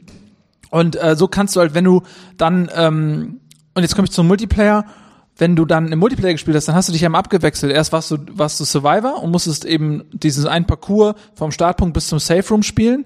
Und danach wurde gewechselt. Dann warst du Special Infected, wurde immer äh, durch Zufall ausgewählt, ob du Hunter warst, Smoker, Jockey oder was auch immer. Und musstest eben dann die andere Gruppe stoppen, die den exakt selben Parcours hatte. Das war auch super fair. Und auch bei den Special Infected war das eben so, dass du dich wenn du dich gut abgesprochen hast und im Team gespielt hast und die Fähigkeiten der Special äh, Zombies gut genutzt hast, dann konntest du so effizient spielen und das Spiel hat halt deswegen so diesen das, jede, jeder hatte Spaß, weil es ein fucking Zombie-Spiel war, aber du konntest es wirklich richtig taktisch und richtig äh, professionell E-Sport-mäßig irgendwie aufziehen, die Nummer. Ähm, und ich habe mit Dennis echt äh, so viel gespielt, es hat so viel Spaß gemacht und ähm, im, im zweiten Teil, der kam ja ein Jahr später, hast du wirklich das Gefühl gehabt, Left 4 Dead 1, das war so, ja, äh, Chef, ich habe da eine Idee, ja, okay, mach mal, Budget ist aber begrenzt. Und dann haben sie im zweiten Teil, nachdem es funktioniert hat, dann nochmal gezeigt, wo das Spiel hin kann. Und es ist halt in allen Belangen eigentlich nochmal ein Tick besser.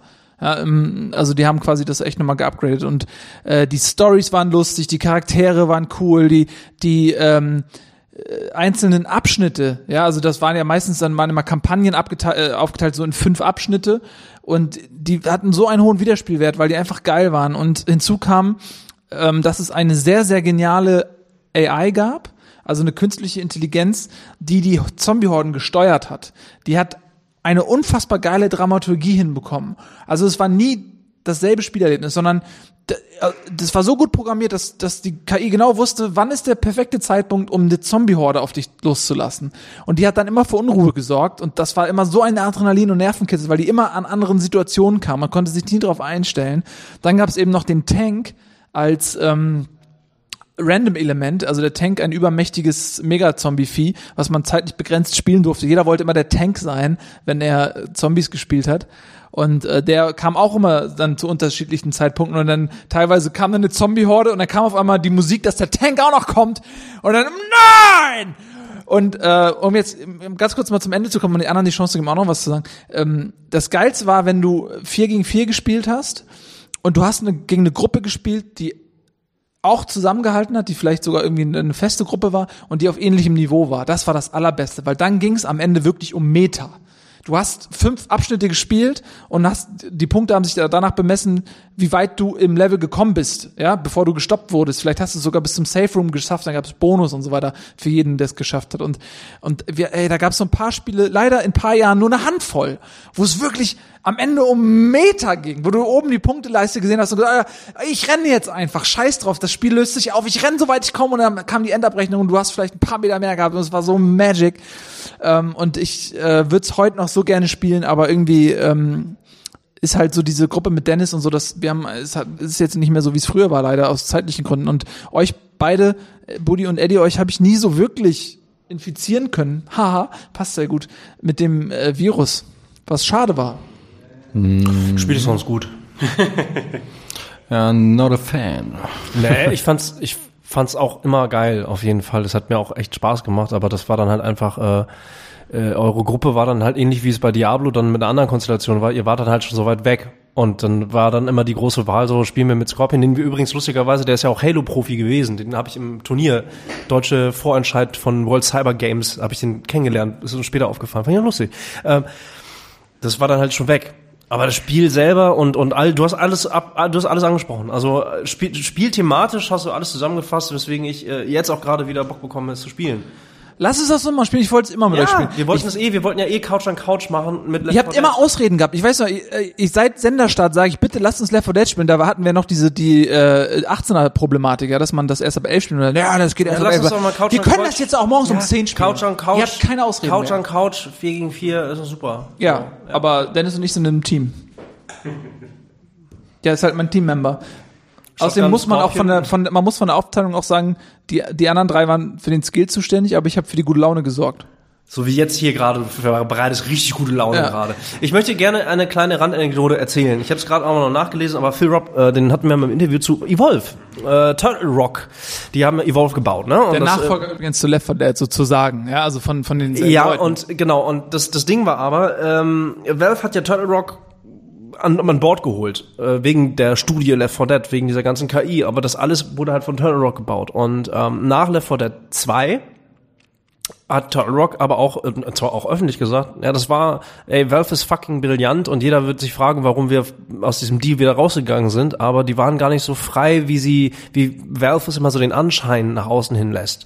Ähm, Gerade was so kleine Independent äh, Teams angeht, so. Und äh, die waren halt auch meilenweit auseinander und deswegen haben die irgendwann nach Left 4 Dead 2 gesagt, das war ein bisschen zu knackig. Die mussten halt dieses, dieses, dieses Jahr einhalten und sie mussten halt dieses, diesen Episodic Plan eingehen. Es wären wahrscheinlich noch mehr Titel gekommen, wenn Turtle Rock Studios nicht gesagt hätten, ey, komm, wisst ihr was, wir machen jetzt ein eigenes Das Projekt und das nennt sich Evolve. große Tragödie, weil Evolve ist, äh, ich weiß, das war auch so, als das dann also die ersten äh, Trailer kamen und klar wurde, was das für ein Spiel ist, da waren wir auch gehypt und wir haben gesagt, ey komm, wir spielen alle zusammen Evolve. Leider äh, hat das fertige Spiel dann diesem Hype nicht standhalten können. Wir haben nie wirklich Evolve zusammengespielt, ein paar Mal hier auf dem Sender so, ja, aber privat nicht. Und äh, natürlich, die Leute haben das gute Recht, was Neues zu machen und so. Und Left 4 Dead 1 und auch 2 sind ja immer noch fantastische Spiele, die man absolut noch zocken können. Die sind ja nicht veraltet, ja. Aber ich würde mir so ein Left 4 Dead 3 wünschen. Wirklich. Einfach, Es ist aber, äh, man, man, das ist ein kleiner Austritt, aber hat irgendwer in letzter Zeit mal wieder Evolve gespielt? Das ist vielleicht auch so ein bisschen die Krux, weil ganz am Anfang gab's ja, ne, das ist ja auch ein Titel gewesen, der auf längere Zeit aus war. Und dann gab's ganz viel Kritik über das, das Modell, von wegen, dass du manche Monster erst später noch extra kaufen musst und Season Pass und eigentlich das, was, was Gamer heutzutage immer hassen, wenn man halt mehr bezahlen muss über einen längeren Zeitraum, um ein Spiel nachhaltig irgendwie auch dann äh, erlebbar äh, zu kriegen. Ähm, mich würde das mal interessieren, weil vielleicht ist es ja, vielleicht ist es ja dann Left 4 Dead 3. Sozusagen. Also dadurch, dass Ne? es nicht gezündet hat, jetzt glaube auch nicht, dass sie dann so lange dran schrauben und dann sagen, jetzt spielt's keiner mehr, aber dafür haben wir jetzt das perfekte Spiel gebaut. es ist auch ein anderes System, was ich bei Left 4 Dead halt eben auch so geil fand, war eben der Multiplayer-Modus. Ja. Dass, dass ja, du halt ja, ja. Äh, quasi auch so völlig unterschiedliche Spielarten, aber so immer so nacheinander, immer im Wechsel. Und trotzdem war es ausbalanciert. Ne? Ja, Also es war genau, ja. genau, es war halt deswegen perfekt ausbalanciert und die Vergleichbarkeit, ja, war halt auch so, weil du genau sehen konntest, wer kommt wie weit und da konntest du echt immer genau sehen, ja, okay, alles klar. Und das hast du bei Evolve halt allein schon vom vom Gameplay her nicht, weil du ein Monster hast und eine Vierergruppe und Symmetrisch. Ja. Ja. lass mal Left 4 Dead spielen. oh, lass uns mal Left 4 Dead spielen. Lass mal Left 4 Dead spielen. Eddie? Komm, Mann. Nee. Kannst auch die Textur Ich habe doch ganz oft mit euch damals gespielt. Es ist einfach nicht so meins. Aber ist doch auch okay. Man muss ja auch nicht alles. Man muss ja nicht immer. einen Aber man Konsens- kriegt halt auch immer auf den Sack halt, so das ist halt das Ding, ne? Also weil weil da du, da geht's halt genau darum irgendwie gemeinsam halt auch, ne, was des Wortes zu überleben und wenn einer halt einfach mal einfach ein bisschen pennt, Ja, aber das ist ja nicht so. Also ich meine, wenn man weiß, dass man in der Gruppe bleiben soll, dann kann man sich ja schon dran halten. Das ist jetzt auch keine, keine Rocket Science, aber es hat halt für mich nicht so gezündet. Mir hat's halt einfach ihr nicht seht so. den Blick von Nils gerade nicht, deswegen. Mir hat mir hat's halt einfach nicht so Spaß gemacht. Ähm, und äh, ja, es ist ja auch okay. Muss ja auch nicht sein. Muss ja auch nicht alles mögen. Muss ja, es gibt, es Aber gibt ganz ja ehrlich, jede so Menge. der, der, der, der das, das Erfolgsgefühl, wenn du als Zombies zum Beispiel, ja, also als, als Menschen bist du in einer permanenten Stresssituation. Und das ist ja das Geile an dieser Rotation, da- dass du immer als Zombies dann die Chance hast, wieder so runterzukommen, dass du teilweise auch so 20, 30 Sekunden Wartezeit, um mal wieder so runterzukommen. Also wenn du als Zombie tot bist, bis du wieder respawnen darfst, damit kannst du nicht permanent Special Infected spielen. Aber wenn du dann einmal wartest und so, okay, nicht jeder macht, oh, ich lebe, ich mache sofort irgendwas, sondern ey, warte, warte, warte, der Boomer geht dahin, der Jockey geht dahin, der Smoker geht dahin, ähm, der Hunter geht dahin und dann eine koordinierte, koordinierte Attacke machst und eine intakte Gruppe, die noch voll Health hat, die gut zusammenspielt, aber dadurch, dass du als Zombies diese koordinierte Attacke machst, der Boomer wartet hinter der Ecke, die kommen, sind zusammen, du kotzt sie alle an. Du musst mindestens drei erwischen. Nachdem du drei erwischt hast, der erste, den der Hunter sich nimmt, ist der Typ, der nicht angekotzt wurde, weil äh, quasi alle anderen haben beschränkte Sicht und sehen nicht, wo der festgepinnt wird und sind damit beschäftigt, irgendwie nicht von den normal infizierten angegriffen zu werden. Dann kommt der Jockey, nimmt der eine und zieht ihn aus der Gruppe weg. Äh, weißt du, dann kommt der äh, der Hunter und zieht einen von irgendwie nach hinten in den Wald rein und so. Oder der, wenn du die dann niederringst, diese äh, Gruppe, so, das ist so cool, weil du das als Gruppe geschafft hast.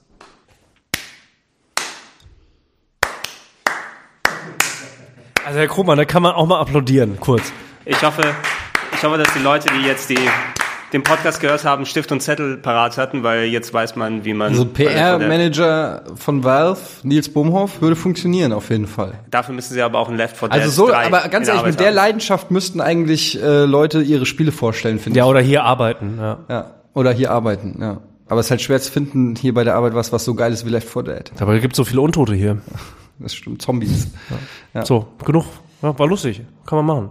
So. Ja, über eine Serie wollte ich noch quatschen, das sind dann auch, ja, von allen Spielen, die wir heute geredet haben, sind es die einzigen, die ich durchgespielt habe. Es ist natürlich Portal 1 und Portal 2. Ah. This is a triumph. Und ähm, Portal, Portal 1 hatte ich damals an die Hand bekommen, ähm, zur frühen Game One-Zeit, irgendwie so Folge 46, 47 irgendwie so an die Hand. Und Herr Gregor, mach mal einen TV-Beitrag draus.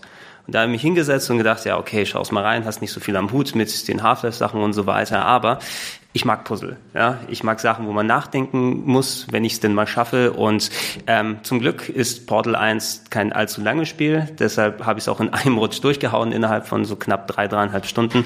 Und es war wirklich richtig, richtig der Hammer. Also gerade mit den ganzen Portalspielereien, mit den Dimensionen, mit ach ja, da Budi hat den, den Beitrag gerade daraus geholt, da habe ich Simon ein bisschen im Greenscreen gequält damals.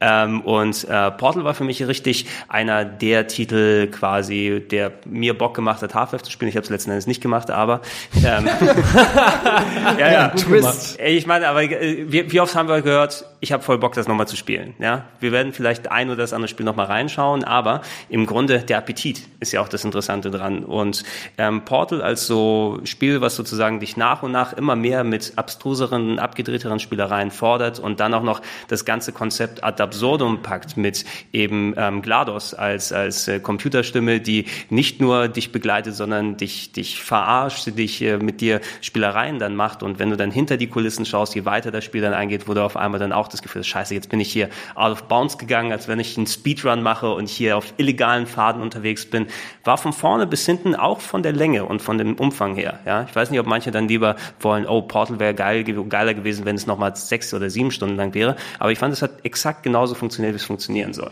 Damals. Ich, ich, ich liebe Portal 1 und 2 und ich finde nicht nur vom Spielerischen und von den Rätseln her finde ich super, sondern auch von der Narrative, von der Geschichte, die durch ganz teilweise minimalistische Mittel erreicht wird, äh, also die, die, wie sich das Spiel so in sein Universum saugt. Du bist irgendwann, also wenn es einfach nur ein Puzzlespiel wäre, wo du einen Raum nach dem anderen klärst, dann hätte das für mich so nicht funktioniert. Aber durch den Humor, durch die Stimme, durch diese kleinen Easter Eggs und, und diese Anspielung und so, man hat ständig das Gefühl, du spielst auch ein smartes Spiel, das mit dir irgendwie in einer gewissen Form in eine Kommunikation geht und ähm, das hat so das hat es hat einen richtig herausgefordert ja. Also das ich habe das richtig gesuchtet. Und ähm, ich bin eigentlich nicht so der Puzzle Fan also eigentlich weil ich zu ungeduldig bin dass wenn wenn ich irgendwie dann nach zehn Minuten lang nicht auf die Lösung komme ist es eigentlich eher so dass ich sage okay kein Bock mehr. Aber bei Portal war es irgendwie da war so eine, okay, fuck you, GLaDOS, so ungefähr, ja. Ich will, du kommst hier nicht davon, ich bin schlauer als du. Und das, das Spiel hat eine unglaubliche Atmosphäre und hat eine, zusammen mit diesem Portal Rumspielereien und so, das ist eine ganz, ganz fantastische Mischung, finde ich. Also den, den zweiten Teil, den finde ich auch super, aber ich fand, der war insgesamt ein klein wenig zu lang für mich. Also äh, der hat dann irgendwie so die, hm? Ja, that's what she said, ja, danke. Insgesamt ein klein wenig zu lang für mich. Der hat wie lange gedauert jetzt? So elf, zwölf Stunden oder zumindest die drei oder dreieinhalb, drei oder dreieinhalbfache Länge. Es hat sich ein bisschen näher angefühlt, als ob man drei Spiele mit so Bindegliedern dazwischen hatte, weil du hattest ja die Elemente, wo du beginnst mit einem klassischen Portal-Situation, auf einmal bist du dann auf diesen ganz großen Bürobauten ähm, von, von der Corporation, wo du unterwegs bist und dann kommt noch mal ganz am Ende weiterhin dazu. Also für mich hat es ein bisschen sich zu breit gezogen, aber das soll nicht heißen, dass ich schlecht fand. Insofern ist es vielleicht, wenn Portal 1 für mich das 100 von 100 ist, dann war Portal 2 vielleicht so die 98 von Guck mal, das ist eigentlich lustig, ne, weil äh, Erfolg durch Reduktion wenn du äh, jemandem ein bisschen weniger gibst, als er möchte, dann empfindet er das als unfassbar geil, ja. Gib jemandem so was zu essen, dass du noch ein bisschen hungrig bist und du denkst, oh, ich würde so gern noch mehr davon irgendwie, aber gib jemandem so viel davon, dass du so und auch wenn es besser ist, ne? In der in der, in der subjektiven Wahrnehmung ist es deswegen weniger gut, was eigentlich total absurd ist, aber ähm, ich glaube, dass Portal 2 auch durch den Erfolg von Portal 1 ermöglicht worden ist und ich fand das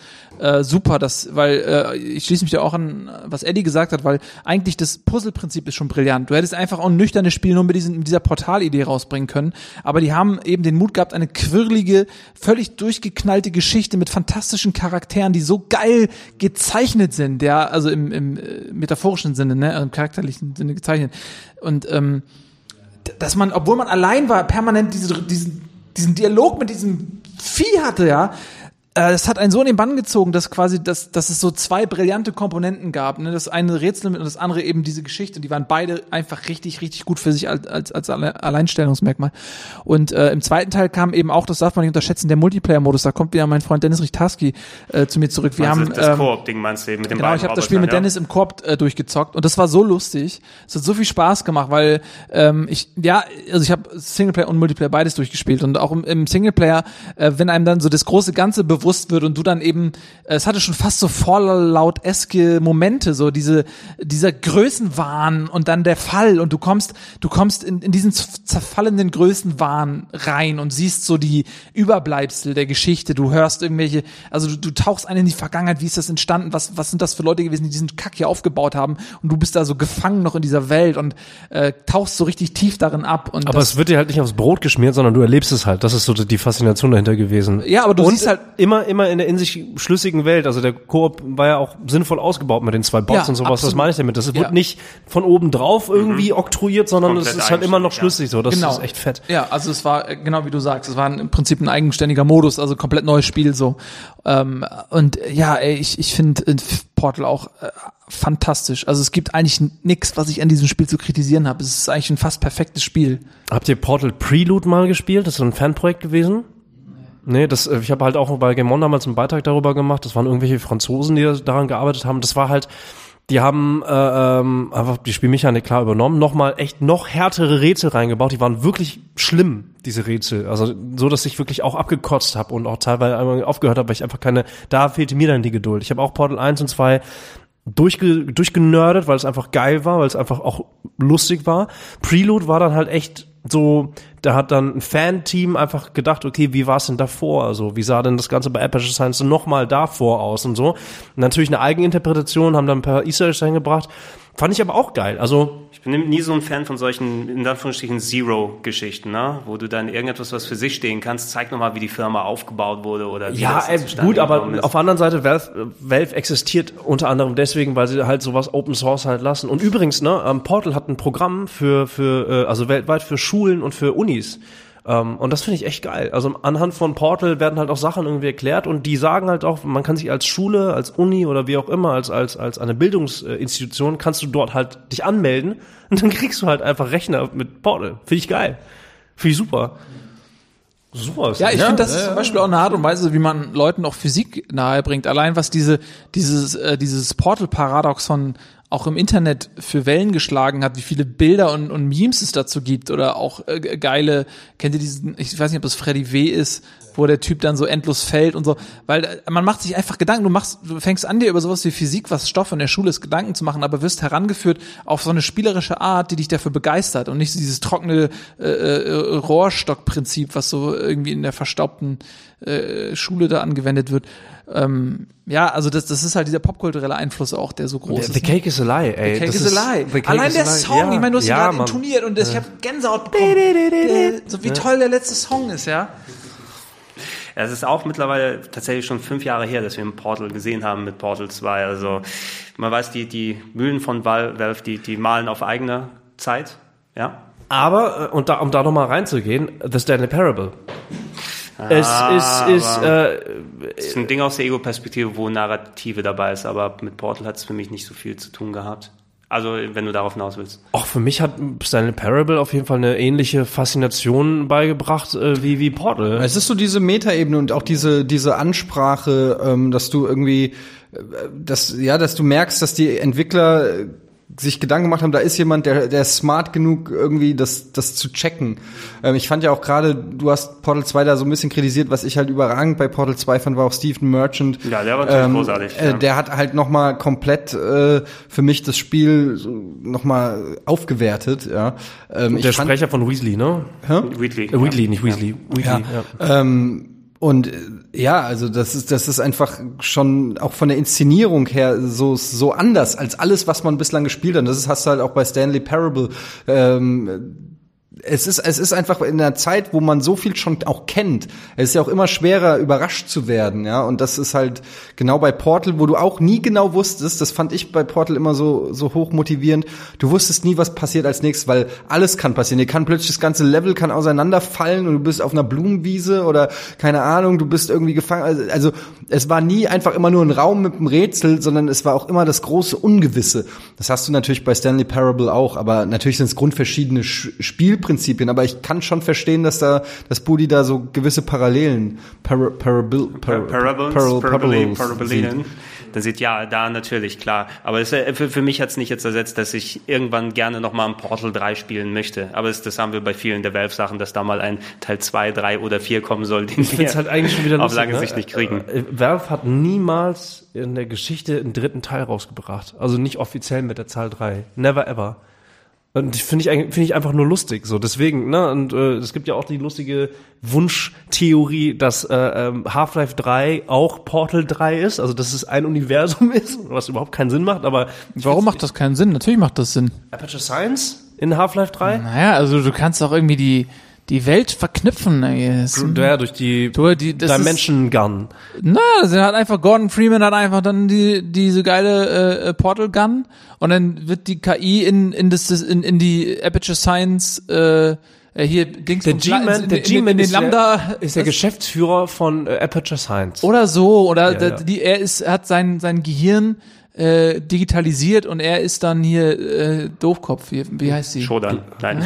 GLaDOS oder was? GLaDOS was oh, weiß look, ich I'm a potato. I'm a potato. Es ist irgendwie ist es möglich. Oder es war oder weißt du was? Portal 2 ist der Albtraum, den Gordon Freeman hatte in der Zeit zwischen Half-Life 1 und Half-Life 2. aufgewacht. Was weiß ich? Keine Ahnung. Und dann startet Left 4 Dead 3. Glaubt ihr denn, je nachdem, wenn oder was spielemäßig von Valve kommt, weil sie sich momentan hier auf Steam konzentrieren, auf das HTC Vive, quatschen wir noch mal ein klein wenig drüber, haben natürlich mit Dota 2 das große Neben-LOL-Multiplayer-Produkt gerade am Laufen, wo die Leute auch wie wild abgehen. Ist es eher was, wenn wir Portal könnte ich mir gut vorstellen, dass es so auch ein Seller für das HTC Vive wäre, ne? Wenn du dann in Es gibt ja schon diese Demo, Raum also wer, wer die äh, Vive kannst, schon ja. ausprobiert hat, äh, da gibt's da so verschiedene Szenarien, ähm, die so ein bisschen appetizer sind äh, für das, was möglich ist mit dieser Technologie.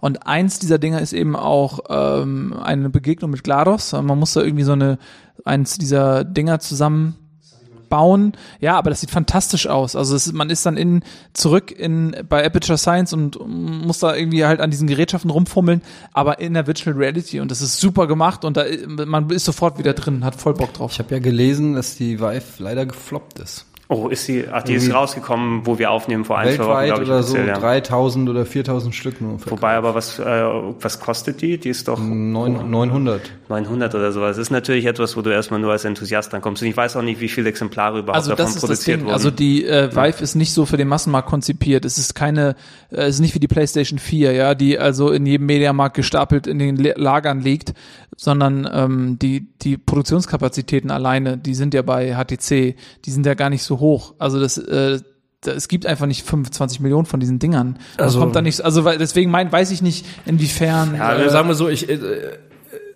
wie wir jetzt bezüglich Valve, ob jetzt die, die, die HTC Vive tatsächlich floppt oder nicht, Ähm, sie werden mit Sicherheit, wenn sie diesen Portal in Virtual Reality oder halt diese, diese, diese Dota-Demo, die man auch gesehen hat, wo man klein und groß werden wollte, die auch fantastisch war. Ja, in dem- in dem die wird es, da, die wird es genauso für eine PlayStation VR als auch für eine Oculus irgendwie ähm, äh, geben können. du? Und dann ja, dann wird Valve äh, dann einfach ihre Spiele dann auch portieren. Also ja, muss. Ich die werden, nicht- die werden wahrscheinlich irgendwelche Exklusivtitel haben, um, um HTC Vive als als als als Hardware zu stützen.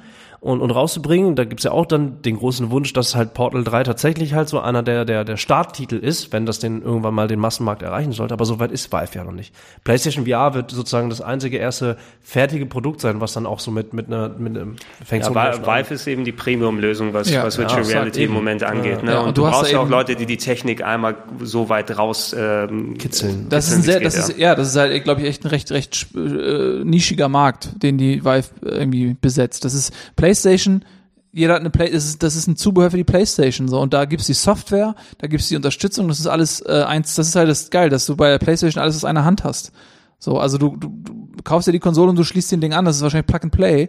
Ähm, und dann wird es dementsprechend einfach sein. Und deswegen ist das natürlich eher für den Massenmarkt. Aber ich glaube, dass die Vive technologisch wahrscheinlich mehr zu bieten hat. Aber du brauchst einen fetten Rechner, du brauchst diese Laserabtastung. Platz. Du brauchst Platz halt. im- Aber, aber wenn du das hast, glaube ich, dass das schon richtig Ja, wir, fett ist. wir, werden- wir werden sehen, was jetzt über, also wenn wir rein auf Spiele gehen, was von Valve noch in der Form Aber kommt. das wäre ja mal was, also wenn Portal 3 für Vive rauskommt, wäre mal interessant zu sehen. Also ich glaube, es- du brauchst halt auch solche Software, ähm, Es damit, ist dann, es damit ist, so ein Ding dann auch ab. Genau, es ist quasi die Gameboy und Tetris-Situation dann eigentlich. Ja, ne? du brauchst so einen System Seller einfach, wo du sagst, okay, jetzt will ich's auch. Mich würde das mal es interessieren, wenn die, wenn die sagen, die machen ein Portal für Vive, ne? Und das ist ja immer so ein Ding auch mit der Begrenzung des, des Raumes so, ne? Du, du kannst ja äh, bei Vive kannst du dich ja bewegen durch diese Laserabtastung. Das ist ja bei den anderen Sachen ein bisschen schwieriger, so bei bei äh, PlayStation, äh, bei Sony und und äh, Oculus so. Aber wenn die dann diese Portal Gun haben und du hast ja diese Räume, also wer das noch nicht, wer noch nicht Vive aufhatte, das ist so, äh, wenn du, du definierst vorher die Größe des Raumes, ja,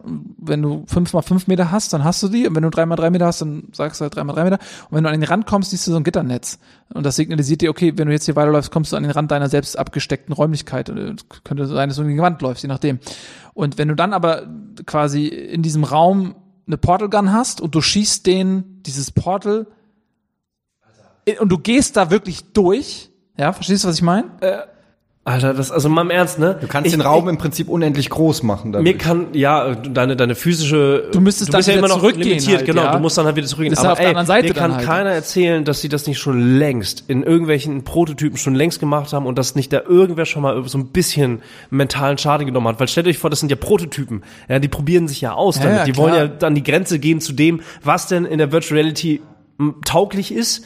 Und noch gesund ist fürs menschliche Gehirn. Ey, das, das würde mich mal interessieren. Wenn So Virtual Reality irgendwann Usus ist und dann generell- Dokus kommen, so wie Kriegs, generell ein Wunsch von mir, Mäuschen zu sein bei den ganzen Entwicklerstudios und die Sachen, weil wir erfahren ja oft immer erst, so in einem Jahr kommt Spiel X oder Y raus, aber bis da eine Konzeptzeichnung, ein Paper entsteht, ne, wo drauf steht, okay, wir machen das jetzt, also bis was präsentierfähiges ist, fertig ist, vergehen ja schon mal ein paar Jahre, wo die sich mit einem Projekt beschäftigen. Und da, bei diesen ersten Meetings zu sein, zu sitzen, okay, was plant Valve in fünf Jahren? Was hat Blizzard in der Schublade in den nächsten zehn Jahren? Was hat Microsoft, wie sie alle heißen, so gerne wäre ich da Mäuschen und würde da mal gucken, wie die, wie die ganze Unterhaltungselektronik sich in den nächsten zehn Jahren, was da alles noch Aber ich kommt, glaube, ey. wo, wo man sich äh, einig sein kann, ist, dass Blizzard als auch Valve die nächsten fünf Jahre noch überleben werden. Das, das ist ziemlich sicher. Ich weiß, bin sehr gespannt, ob Activision und Blizzard immer noch so, so zusammenbleiben in dieser Heirat irgendwie. Da bin ich mal gespannt, ob das sich irgendwann splittet. Aber Ja, aber äh, also so wie die natürlich sich trauen und neue Sachen ausprobieren, beide Firmen, die haben ihre Cash Cows, womit sie dann auch ihr Fortbestehen dann weiter garantieren können. Ich bin gespannt darauf, ob sich der, der Steam Controller noch durchsetzen wird, weil es ist so auch so eine Sache, die für mich eher ich kann mich nicht so richtig dran gewöhnen. Ich hatte ihn bis jetzt auch nicht in der neuen Form noch nicht in der Hand gehabt mit den Touchpads da drauf probiert, und ich alles. auch nicht. ich will's auch, ich will's auch will's unbedingt auch voll gerne ja. probieren. mal Ja.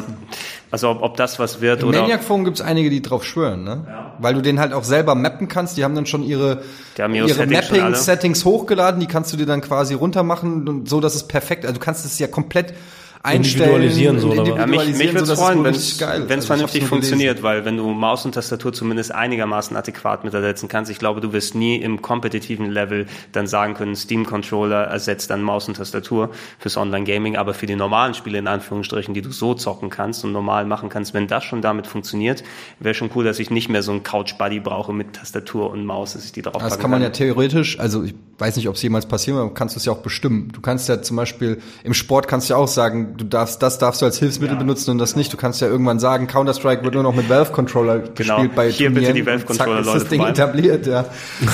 Ob da die die andere Möglichkeit vielleicht besser ist oder nicht. Es wird wahrscheinlich nicht passieren, weil Maus und Tastatur zu verbreitet ist, aber theoretisch. Ja, es ist schon, also gerade so für diesen kompetitiven Faktor, so wenn du dann Controller-Spieler mit Maus-Tastaturspielern auf einem Server sind, das ist natürlich dann blöd.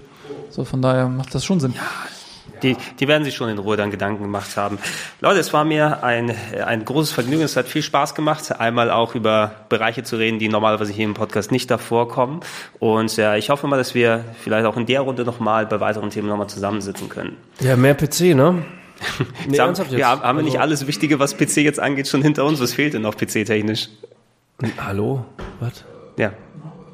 Siehst du? Siehst du, ja. ich überlege gerade noch. Nein, da ist bestimmt einiges. Ja, ich will natürlich auch mehr PC machen, aber darauf ist es natürlich nicht Ja, nur so beschränkt. Modding und sowas im Allgemeinen. Das Thema hattest du noch gar nicht. Also Modding, Maps, Maps bauen. Ja, mach, mach, da, mach da mal die Recherche und äh, dann kannst du mir gerne einen Antrag einreichen. Mann, ey. Hier bei Doom gibt's jetzt ein neu, neues, äh, SnapMap heißt das. Das ist echt geil. Das ist echt lustig. Rudi, halt jetzt die Schnauze. Tschüss. Also Leute, vielen Dank, ähm, dass ihr so zahlreich hier gequatscht habt. Vielen Dank an den Krogmann, ja, der, der die Technik hier äh, verwaltet hat, der gleich auch los muss, weil sonst geht der Flieger nach Las Vegas. Viel zu spät für ihn. Ja, so ist Das es. ist die Wahrheit. So ist es. Und an euch draußen dann vielen Dank fürs Zuhören. Wir hören uns dann in zwei Wochen Danke, wieder. Gregson. Ja, gern geschehen. Tschüss.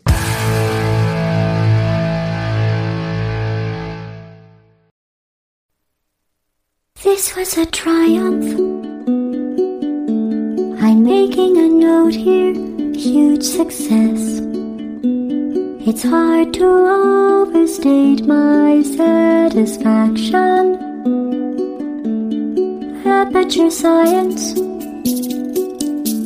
We do what we must because we can.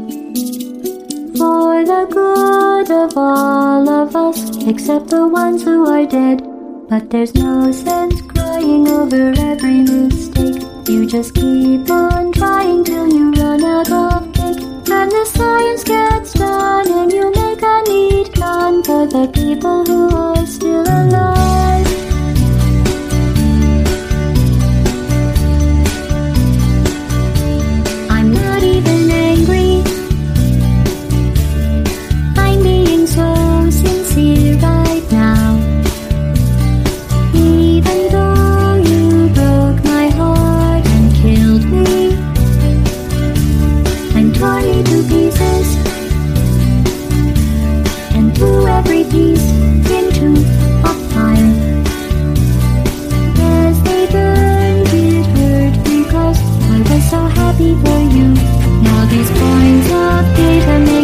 wonderful.